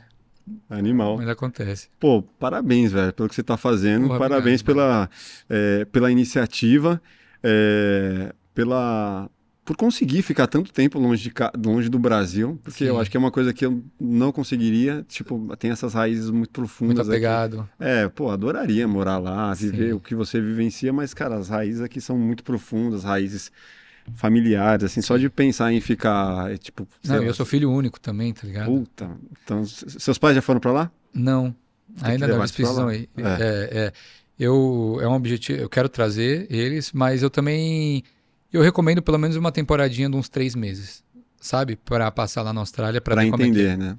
É, ver qual que é, ver se você se adapta, o que, que você acha do país. E é um, é um intercâmbio, o intercâmbio é uma experiência que eu recomendo para todo mundo. Eu sei que não é barato, não é todo mundo que tem essa condição, mas se se conseguir se planejar, se tiver condição de ir, vá, porque é uma experiência sem igual. E viva o intercâmbio, assim, sabe? Não, não mora com brasileiro. Aliás, pode até morar com brasileiro, mas, cara, vai vai trabalhar com os gringos, vai dar uns rolês, vai se perder sozinho no país, tá ligado? A, prime... a primeira vez que eu. É um primeiro churrasco que eu fui lá, velho. Eu fui com os brasileiros, eu fui para Marubra, eu fui para uma casa, uma house party lá que eu não sabia nem onde eu tava. Aí eu fui expulso da casa às três da manhã, tava loucaço. Aí eu tava com uma menina lá, aí eu falei assim, mano, onde a gente tá? A gente, três horas da manhã, não tem ninguém na rua. E a gente ficou andando lá perdido até achar um táxi. E, cara, tem muita história para contar mas só vivendo mesmo, sabe? Tem que viver a cultura do lugar, né, cara? E não adianta você ir é, lá e ficar é, falando com brasileiro. É, não, até porque, cara, você vê muito brasileiro que depois de cinco anos lá, o cara tá falando inglês quebrado assim, o cara não consegue nem se comunicar direito. Fala assim, mano, o que, que você fez aqui nesses cinco anos de Austrália? Porque normalmente ele fica falando só com o brasileiro? Cara, só vive com o brasileiro, trabalha com brasileiro, mora com brasileiro, rolê de brasileiro, tá ligado? Eu gosto muito da comunidade brasileira. Hoje em dia eu, eu, eu participo bastante. Mas no começo, assim, legal é legal você viver se você sente falta, mas, pô, 100%, 24 horas do dia eu não recomendo. Tá ligado? Então, mas para se enturmar no começo com a galera de lá também não deve ser nada fácil, né? Os brasileiros, você diz? Não, não, com a galera local mesmo. É. Cara, o que me ajudou muito no, no começo foi a escola a escola, então, pô, eu tinha aula com francês, eu tinha aula com colombiano, tinha aula com argentino, com italiano. Mas era galera gringa também, né? Era, gringo, estrangeira. Né? Era gringo. Então era tudo, tudo imigrante. Então todo, todo mundo, mundo na mesma pegada. É, um mundo novo, assim. E a escola em si é muito bacana quando você escolhe uma escola que dá uma pesquisada também na escola que é, organiza esses rolês durante a semana, organiza ah, visita um museu, visita a Opera House, vão fazer um churrasco. Se bem que o churrasco australiano é uma merda, né? Você, você pega uma salsicha lá, eles, eles assam uma salsicha lá e coloca num pão de forma e fala assim, ó, tá esse daqui. Aí você fala assim, mano, que é isso? Que... Ruim, é ruim mesmo? É, é. Caramba. O churrasco brasileiro assim é igual. Mas você está vivenciando um pouco da experiência que é o intercâmbio, essa é a Ah. ideia. Você tá lá para viver o intercâmbio, você tá lá para aprender o idioma, tá ligado? Óbvio que tem gente que tá lá para fazer dinheiro e mandar para a família, da hora, tudo certo também. Se você tá cumprindo o seu, o seu objetivo no intercâmbio, da hora. Mas se você tá lá e tá desperdiçando seu dinheiro, tá desperdiçando seu tempo, aí é uma parada que você vai voltar e falar assim, porra, mano, que que, que eu fiz lá na Austrália? Só fiquei anos e anos longe daqui, perdi um pouco das, da- do meu crescimento aqui. É, com- perdeu a oportunidade, sabe? É. E a Austrália te- oferece uma puta oportunidade de um monte de coisa. Então eu acho bacana lá, pelo menos três mesinhos. E aí você vai ver como é, qual que é do país. Aí você, ah, vou dar uma renovada aqui. Aí acaba renovando, acaba, pô, não, quero ficar aqui. Aí beleza. Mas ir muito velho com filho também é meio treta, né? Cara, é porque a permanência na Austrália, eu acho que depois que você tem os seus 40 anos, ela acaba, por conta da idade, se limitando. Né? Pro- pelos próprios requisitos dos, da- dos vistos permanentes da oportunidade de você ficar lá, entendeu? Assim, é, tem um amigo, diretor, o Marcelo Galvão. Ele saiu daqui do Brasil, foi morar em Los Angeles, mas assim, ele já tinha feito três longas aqui, já tinha O cara toda uma já tinha um histó- puta... já tinha um, né? um baita repertório, já tinha Portfólio. um contato lá com a galera de Los Angeles para ir rodar um longa e aí foi com a família inteira, com a esposa que era arquiteta, Sim. é o melhor dos mundos. Aí é outra história. Mas é, e como que é para ir para a Austrália numa pegada assim, de que você já vai um pouco mais estabilizado, talvez com a possibilidade de comprar uma casa? É, um, é, um, é legal, eles são, eles é, vão te receber bem ou, ou não? Tipo, mano, esse cara vai roubar o nosso emprego aqui, é um diretor, vamos priorizar os diretores locais. Cara, para esse, pra esses trabalhos específicos, assim, eu acho que o que conta é sua qualificação. Tá ligado? Até porque falam, eu já, já troquei ideia com muita gente lá no, na Austrália, no meu podcast, que eles falaram assim, cara, no Brasil a gente é muito generalista. Então o cara é publicitário, ele faz de tudo, mano. Ele, tem um brother meu que ele é ilustrador, ele, ele sabe fazer tudo. O Sim. Plínio, inclusive, ele fez o, o, o logo do Canguru Uber, né? Fez um puta Aqui, trampo aqui precisa, né? Você precisa ser, ter uma noção do, do, do geral, né? Exato. Em Lá o Hollywood, cara é não. é, o, cara, o cara que mexe com luz, ele mexe com luz. É, Se você o, botar o a cara é na luz... especialista. O cara, É. não, ele faz isso. Ah, pediu pra fazer outra coisa, puta, mano, contratar alguém aí. Mas na Austrália também é assim? É, É? é. Então ele fala que isso ajuda bastante, né? E lá o trampo dele, trabalhava em agência aqui, mano. Ele falava, pô, na agência eu ia sair às sete da noite, o pessoal tava falando assim, ah, mano, você tá, tá com diarreia, tá com alguma... É. Ia já fazer uma piadinha, assim, Sim. sendo que Tá lá... com a vida ganha, pô, já tá É. indo embora. Exato, tá ligado, né? Tá Então, ligado. então lá, é, essa questão de, de trabalho, assim, para quem trabalha em escritório, se você é bom, se você sabe fazer a parada, você vai ganhar menos, mais, vai trabalhar menos Sim. E vai ter mais essa tranquilidade. É a galera de animação que eu conheço, mas não é, não é na Austrália, que vai para os Estados Unidos, a galera valoriza muito, Sim, porque o cara, cara, ele sabe a animação de cabo a rabo, Sim. né? E o cara é um generalista que chega lá, mano, brasileiro, vem, se cara. você fazer 3D, você É, os estúdios vão lá, vão te querer. vai. Aham. Ah, pô, legal saber que na Austrália é É, também. É. então essa É oportunidade mão de aí, obra muito técnica especializada, vai que a possibilidade é sim, boa. Se tiver um portfólio legal, às vezes a língua pode ser uma barreira, mas se você é bom no que você faz, os caras te contratam, velho. Os caras, não, alguém vai te ensinar, mano. Tem um parceiro meu que ele foi, o Bruno. Ele, ele é, ele, engenha, é, ele é formado em engenharia de engenharia mecânica, acho. assim, desculpa se estiver falando besteira, mas tem um podcast lá com ele que ele fala assim, mano, eu consegui meu emprego do Brasil. O cara, o cara me chamou para uma entrevista lá e não era, eu achava que era uma entrevista e eu meu inglês quebrado não, mas ele queria me contratar já. Então já assinei os documentos lá, Sim, porque era questão técnica, né? mano, questão técnica e com o tempo vai pegando as coisas, velho. Aí você você, pô, pega tradutor, às vezes tem um brasileiro também para te ajudar, o que facilita muita coisa. Sim. Então, Uma indicaçãozinha, né, de um, de algum brasileiro que já tá lá, pô. exato. Porque- exato. o contratar é muito foda, porque assim, o técnico é super importante, mas relacionamento muitas é muito mais importante do que o técnico. Sim, Às vezes você, eu te ensino a técnica, Sim. mas eu não te ensino índole. Né? Sim. Eu não te ensino Comportamento, você né, ser gente fina, skill, naturalmente. né? É. Então é o, Saber lidar, gerenciar pessoas. é, o cara ele vai vai apostar em você também, né? É Sim, porque você é bom do, do- da operação que é receita garantida. E, cara, eu digo, por mais que, que a gente tenha falado desse, desse preconceito é, velado, se você é bom lá, é, de- e óbvio que depende da empresa. Eu acho que numa empresa menor é mais fácil você crescer, talvez, do que numa multinacional, que aí tem vários cargos e é esse tipo de coisa. Mas se você, você é bom, você tem tudo para crescer e conseguir construir o seu patrimônio, comprar as coisas. Uma da, das principais coisas que a galera me fala e que eu sinto também é, cara, mano, no Brasil eu trabalhei a vida toda, não consegui comprar um carro. Mano, lá na Austrália, pô, um mês, dois, três meses eu, tava com carro, tá ligado? Ah, usado? Beleza, foda-se. Eu consegui construir. E eu tenho a segurança que esse carro ele não vai ser tirado de mim, tá ligado? Eu tenho a segurança que eu não vou perder, não corro risco de perder esse patrimônio por conta de um assalto, de uma enchente, alguma Deixar coisa uma parcela assim. em atraso. É, né? Porque aqui às vezes é isso. Ah, tem o carro, mas está parcelado em É. 500 vezes, sim, parou de pagar cinco parcelas, fudeu. sim. O carro foi embora. Mas lá também rola golpe também. Rola bastante golpe, não, não desse tipo de coisa, mas a galera rouba bicicleta, rola muito golpe de acomodação. Então é uma parada que eu falo pra, pra galera tomar muito cuidado é Que isso. golpe de acomodação. Por exemplo, ó, é, aconteceu comigo em 2017, de um cara, eu fazer uma visita numa casa, o cara me mostrou o apart no apartamento, um apartamento chiquérrimo. Eu já estava cansado de, de morar em apartamento dos outros. Eu queria um- uma casa, uma, um imóvel que eu alugasse para ter minha cara. Sim. Aí, beleza, comecei a pesquisar, tem vários sites, o cara me mostrou o apartamento. Falei assim, não, esse apartamento é meu, tô procurando uma pessoa para tomar conta, para morar aqui, e o aluguel é tal. Aí eu falei assim, mano, caramba, beleza, quero morar aqui. Oportunidade. É, aí, beleza, vamos assinar o contrato. Assinamos o contrato, isso foi em novembro de 2017, dezembro, 13 de novembro de 2017, eu lembro como se fosse ontem. O cara, aí a gente assinou e eu fiz a transferência para ele do cheque calção. Lá é muito comum, é, o aluguel mais duas semanas de bonde. Aliás, quatro semanas de bonde, que, o bonde é o cheque calção, tá? Uhum. Então, quando você vai alugar, esse bonde, se você faz pelas formas legais, quando você está alugando um apartamento do seu nome, ele é transferido por uma entidade que intermedia esse bonde. Então, o dinheiro não está na conta do cara, está nessa rental bonds da Austrália. É um garantidor, né, do negócio. É, porque quando você sair da casa, é, tem a garantia que se você não destruir a casa, se você deixar a casa em perfeitas condições, assim como você achou, você vai receber esse dinheiro de volta. Sim. Então, quando você está alugando, você nunca transfere esse dinheiro para a conta da pessoa E você transferir. transferir, eu não sabia disso, né? Imigrante, estudante, não sabia. Aí, beleza, transferi, pô, 3 pau e 600. O aluguel da casa era 900 dólares a semana.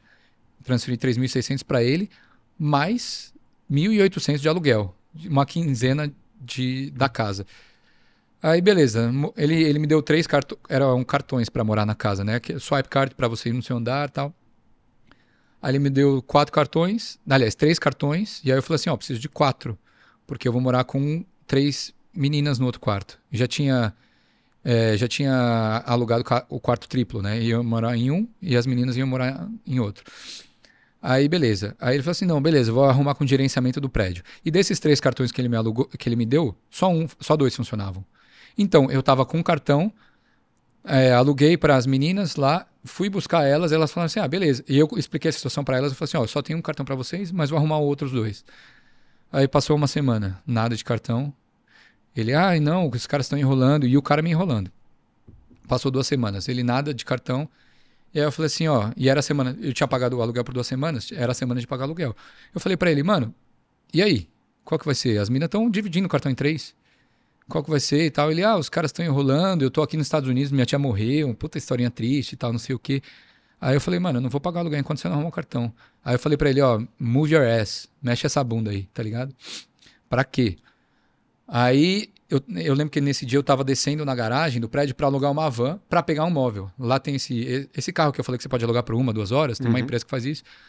Aí não conseguia descer na garagem e não conseguia voltar no meu andar, porque o cartão ele só libera Bloqueou tudo. só o cartão, só o seu andar, a garagem e, e o, a cobertura que tinha uma churrasqueira. Aí não, não conseguia fazer nada, tinha que sair, tive que sair no térreo. Aí quando eu saí no térreo, o cara tava lá no- na recepção, falando com o recepcionista, ó, bloqueei o cartão dele e tal, não sei o quê. Aí rolou uma treta, ele falou assim, mano, se não pagar aluguel agora, eu vou. Você não vai voltar para apartamento. Aí eu já gelei, tá ligado? Paguei pra ele. E aí, aí eu fui pesquisar o nome do cara na internet, vi que o cara era um golpista. E ele não era o dono do apartamento. Ele estava alugando o apartamento da imobiliária. Só que o aluguel que eu estava pagando para ele, ele não estava pagando para a imobiliária. Óbvio que não. Então ele estava tirando minha grana. Aí nisso eu fui atrás da imobiliária. Falei assim, ó, tá acontecendo isso, isso e isso. Contei a história para eles. Aí eles falaram assim, mano, a gente não pode fazer nada. O aluguel tá no nome dele. Vamos fazer assim, ó. Eu recebi uma carta de despejo se não pagar aluguel até o dia 12 de dezembro, você sai da casa. Ou 10, enfim. Aí eu falei assim, então vamos fazer assim, ó. É, se ele não pagar aluguel até dia tal, eu assino um contrato direto com vocês. E faço pela forma certa, pela forma correta. Porque eu não sabia disso. Aí eles entenderam, me ajudaram com o cartão, me ajudaram a conseguir o cartão, porque ele nunca pediu cartão para ninguém. E aí. Tava sublocando, né? Ele tava sublocando. E aí, minha, aí eu expliquei pras minas, e aí o cara cobrando aluguel. E aí, você vai pagar aluguel? Eu falei assim, mano, vai se fuder, você é um puta de um ladrão. Achei seu nome na internet e tal. Puta. E aí ele não pagou até o dia, o dia tal, né? Ficou com dinheiro pra ele. Perdeu o cheque calção, perdeu tudo. Aí pediu o cheque cal- calção. Ele falou assim: não, beleza, Daniel, agora você pode assinar o contrato no seu nome. Eu falei assim: ah, beleza. Só que agora você tem que pagar o calção de novo. Pelo, pela forma certa, que é depositar no Bonds Online, etc, etc. E esses 3.600 eu nunca mais vi. Tá ligado? E aí eu, eu- eu comecei a difamar o cara em vários grupos do Facebook, é, franceses em Sydney, ingleses em Sydney, em várias comunidades lá. E toda, toda vez que, que eu postava, tinha alguém que falando, mano, puta merda, velho, eu acabei de alugar um apartamento com esse cara, o que, que, que será que vai acontecer, o que, que eu faço? Mano, acabei indo pro noticiário lá. Acabei indo pra, sei lá, ABC o nome da, da, da rede de televisão. E eu e mais um cara, mano, muita gente que já foi prejudicado por esse cara. Então esses golpes, assim, tem que tomar muito cuidado, porque o imigrante, ele tá sujeito a isso, infelizmente. Porque muita gente aluga casa, e quando aluga casa, não tem, é, não tem nenhum histórico de aluguel para provar que é uma pessoa que, que confiável. idôneo, é. É. Para você conseguir alugar a sua casa. Ah, mas qual o seu histórico de aluguel? Ah, aluga o quarto, né? Ah, você paga quanto no quarto? 300 dólares. Entendeu? Quer pegar uma casa agora? Que- É. Qual a garantia que você vai me dar? Entendeu? Então tem Você que. fica meio A- à a mercê, mercê- né? Exato, exatamente. Então isso aconteceu. E esse cara ele deu golpe de quarto também, alugou o quarto numa casa de um outro mano. O cara ele mal e mal ia pra casa porque trabalhava pra caramba. E aí ele tava alugando outro quarto na casa desse cara. E aí ele começou a fazer anunciou o quarto dele na casa do cara como se é, ele fosse o, o dono. E aí ele anunciou pra um monte de gente. Eu falei assim: ó, gente, dia 10 eu tô indo embora tal. E aí pegou o bonde, o calção de várias pessoas. Falou assim: ah, tá bom, dia 10 vocês se mudam. Aí pegou o bonde de aluguel de várias pessoas. Aí chegou dia 10, mano, vazou com o dinheiro da galera. E o dono da casa falou assim: mano, o que, que vocês estão fazendo aqui? É, é- quem tá alugando a casa sou eu, não, tá ligado? Tem que ficar esperto, né? É que todo Então, lugar do mundo você tem que Isso é sur... ficar Mano, muito esperto. né? Esse tipo de coisa, ainda mais você numa situação vulnerável, sem sa... pô, você não quer ficar sem casa, você não quer ficar sem onde morar, tá ligado? E aí você, pô, vai depositar 900 dólares na conta do cara? Entendeu? Aqui, aqui acontece isso, nem sei se está acontecendo ainda, mas acontece muito com Airbnb. De você pegar, pô, final de ano, você na expectativa vai lá, alugou a casa Sim, em agosto, em setembro, já esperando o final de ano. sim. Chega lá, mano, tipo, não alugou porra nenhuma. sabe? O cara alugou uma casa nada a ver pra você. Sim. Chega lá e fala, meu, essa casa é aqui, não tem nada. Pra... Mas pelo menos o, o Airbnb, ele tem essa segurança de você conseguir a grande graça, né? Então, só que assim, você marcou seu Você final vai de ficar sem, é, você vai ficar... Você tá tipo, lá, e aí? levou sua família. Sim, sim. É, eu tô ligado. É Desceu, foda, é. É. sei lá, foi pro litoral, foi pra qualquer outro lugar aí, outro É. estado. Chega lá, você fica na rua, você Com fala. uma mão atrás, outra na "Isso, frente. Isso. Então tem que ficar muito esperto. Sim. E aí, Sim. super host, pegar sempre ah, os melhores avaliados. Você tem Ah, entendi. Não, legal você me falar isso, porque eu tô, eu tô ficando na casa da minha mãe e, meu, tá legal lá. Mas eu não tenho. Pô, lá eu morava sozinho. Lá eu morava. Eu tinha o meu quarto. Era uma francesa. Então, mano, eu dividia com outras pessoas, mas eu tinha o meu quarto, eu tinha o meu carro. Aqui eu tô morando com ela e com, com o Paulo, que é o marido dela. Mas, pô, eu tô num, num quartinho pequeno. Não tá tão confortável, Sim. entendeu? Então eu tô É, pensando quando em. você volta pra casa da mãe, e aí, pelo menos a minha mãe, Sim. ela quer fazer o seu café da Ah, manhã. não, todo dia, todo dia. Não, eu tô sendo completamente mimado. Eu nunca fui tão mimado na minha vida, pela minha mãe e meu pai. Eu falo um A, ela, o que, que você quer? Você tá bem? E ela fala assim, você tem Espirrou, certeza que você não... espirrou, É, Fudeu, tá tem certeza... É, nossa. Você tem certeza que você não quer isso? Ai, meu Deus, vamos no hospital. Eu falo assim, não, mas tô bem, tô bem. E, eu- e ela não tá acostumada com essa minha independência também, Sim. tá ligado? E eu até entendo. Mas eu queria ver um Airbnb, eu acho que ela vai ficar chateada. Se eu falar assim, ó, mãe, quero sair daqui, quero ficar um mesinho fora. Mano, alugar qualquer casa aí, ter a minha independência. Pô, quero, quero sair no barzinho, pô, vou levar uma menina em casa. Tá lá minha mãe e o, e o Paulo vendo TV. Tá Não ligado? dá, não dá. Não tem como. Não tem como. Inclusive, eu fui com meu pai agora para Poços de Caldas, foi muito engraçado. Eu cresci em Poços de Caldas, né? Ah, é. num condomínio chamado Quisizana, que é um lugar que eu amo de paixão, é o meu lugar favorito na face da terra. Que é tranquilo. era um hotel, era um, era um cassino que virou um condomínio depois que em 1960 eles baniram o cassino no Brasil. Aí meu avô ele comprou um apartamento lá. Então um apartamento que o meu pai ele passou lá e aí eu quando eu nasci eu passei minha infância lá. Tipo férias, carnaval, esse tipo de coisa, eu ia para ia sempre para lá. E é um lugar que eu amo. Meus amigos são todos lá, são todos de lá, mas só que a gente vai envelhecendo, né? E aí faz seis anos que eu não vou para lá. Aí meu pai falou assim, não, vou alugar um apartamento. E ele não tem mais esse apartamento que é, que é da família, né? Venderam. Então eu falei assim, ó, vamos alugar um apartamento pra gente ficar lá. Passar um- uma semaninha lá. Eu falei assim, ah, demorou, vamos. E aí eu cheguei lá, e óbvio que todo mundo, os meus amigos estão todos trabalhando, né? Mudou. Antes a gente passava janeiro inteiro lá. Outra realidade. Agora é só o final de semana e olhe lá, cara, É. o pessoal, pô, trabalhando, cada um em uma cidade diferente e tal. Mas ainda assim, alguns, alguns dos meus amigos estavam lá. Só que meu pai ele alugou uma kitnet pra gente. Então, pô, era uma cama de casal e um sofá-cama. E aí eu falei assim, ih, carai, e se eu tiver. Se arrumar alguém, tá ligado, pra passar uma noite, alguma coisa assim? Eu falei assim, ô pai, dá licença aí. É, faz a boa aí. Mas é, um amigo meu, dei, sorte, cara, o mundo é muito pequeno, né, velho? Tinha um amigo meu da época de faculdade, que ele nunca foi lá na época que eu, que eu tava no Brasil, ele nunca passou lá, mas nesse tempo de Austrália ele comprou um apartamento lá. E aí ele falou assim, mano, se precisar ficar alguns dias na minha casa, pode ficar lá em casa. Olha isso. Aí foi, foi da hora, porque eu fiquei lá, o Elisa, inclusive, agradeci ele, mano, pelo, pelo AP que ele alugou. E o, e o, AP, que- o AP que ele comprou, inclusive, ele comprou de um brother meu da época que eu, da família de um brother meu, da época que eu ia lá pro condomínio, mano. Então, muita coincidência. E aí eu dei uma divulgada também, porque agora ele tá querendo vender o apartamento, eu divulguei lá. Mas matei as saudades, tá ligado? Só que é. vi- todo, todo canto que eu ia pro condomínio, eu lembrava de alguma experiência que eu tive, cara, chorando, assim. Sim, Fui muito feliz nesse lugar, né, mano? conexão com a infância, né? Nossa, mano, nostalgia total, velho, total. Eu ia pra piscina, ia pra, pro campo de futebol. Só que agora sem, sem aquela, sem brincar de esconde-esconde, sem jogar futebol, sem os meus amigos lá. Mas foi, foi muito bacana poder ir lá com meu pai. Deixa aí suas redes sociais pra quem não te segue ainda, como as pessoas te encontram. Boa. Falar pra câmera? Galera, pra quem não me segue, me segue lá no Canguruber, no Instagram, lá no TikTok. Eu também tenho uma página no Facebook que eu tô tentando crescer. E o YouTube, se vocês puderem se inscrever no meu canal do YouTube, eu vou agradecer bastante, que eu preciso fazer mais conteúdo pra lá e, e crescer. Convido também a galera para seguir o Equalizando, que é meu podcast. Então, Equalizando no, no Instagram e no próprio YouTube, que eu faço os episódios semanais. Também o pessoal está indo para a Austrália partic- participar lá também do Brasileiros em Sydney 2024, ver os episódios do podcast com um engenheiro, al- alguém que é da mesma área que você, que, pra- que passou pelo que talvez você, você vá passar indo para a Austrália. E seguir também a SPC Austrália, que é a torcida que eu fundei em 2017 com, Não, não, não. a aí não, galera. não. Porque a- às vezes a galera chega lá sem, sem conhecer ninguém, Sim. Tá ligado? Vai se enturmar. né? vai se enturmar. Também tem outras torcidas lá para você que tor torce para outros times também, dá uma pesquisada lá no, no grupo, no próprio grupo do Facebook, é, que, que com certeza alguém vai te ajudar. Se eu estiver na Austrália e quiser andar no seu, no seu Uber e fazer uma publi lá, como que faz? Dá para fazer um. man- Manda uma DM, Aham. se precisar de uma, uma caroninha, ó. Preciso de carona tal, horário, de um, de um dia tal, é, destino tal, ida tal, e aí a gente marca. Eu faço Você umas com, corridas. você fez com uma Neva lá, fez um... Fiz com o Maneva, fiz com o, o Fábio Braza. Mano, Ah, Fábio o Brasa também? O Braza, ele, ele fez um, um show. hora, Mano, o Brasa- Braza é foda, mano. Puta. 100%, mano. Ele veio aqui, é muito foda. E, Mano, ele é muito bom no que ele faz, velho. E é um cara, é um cara muito humilde.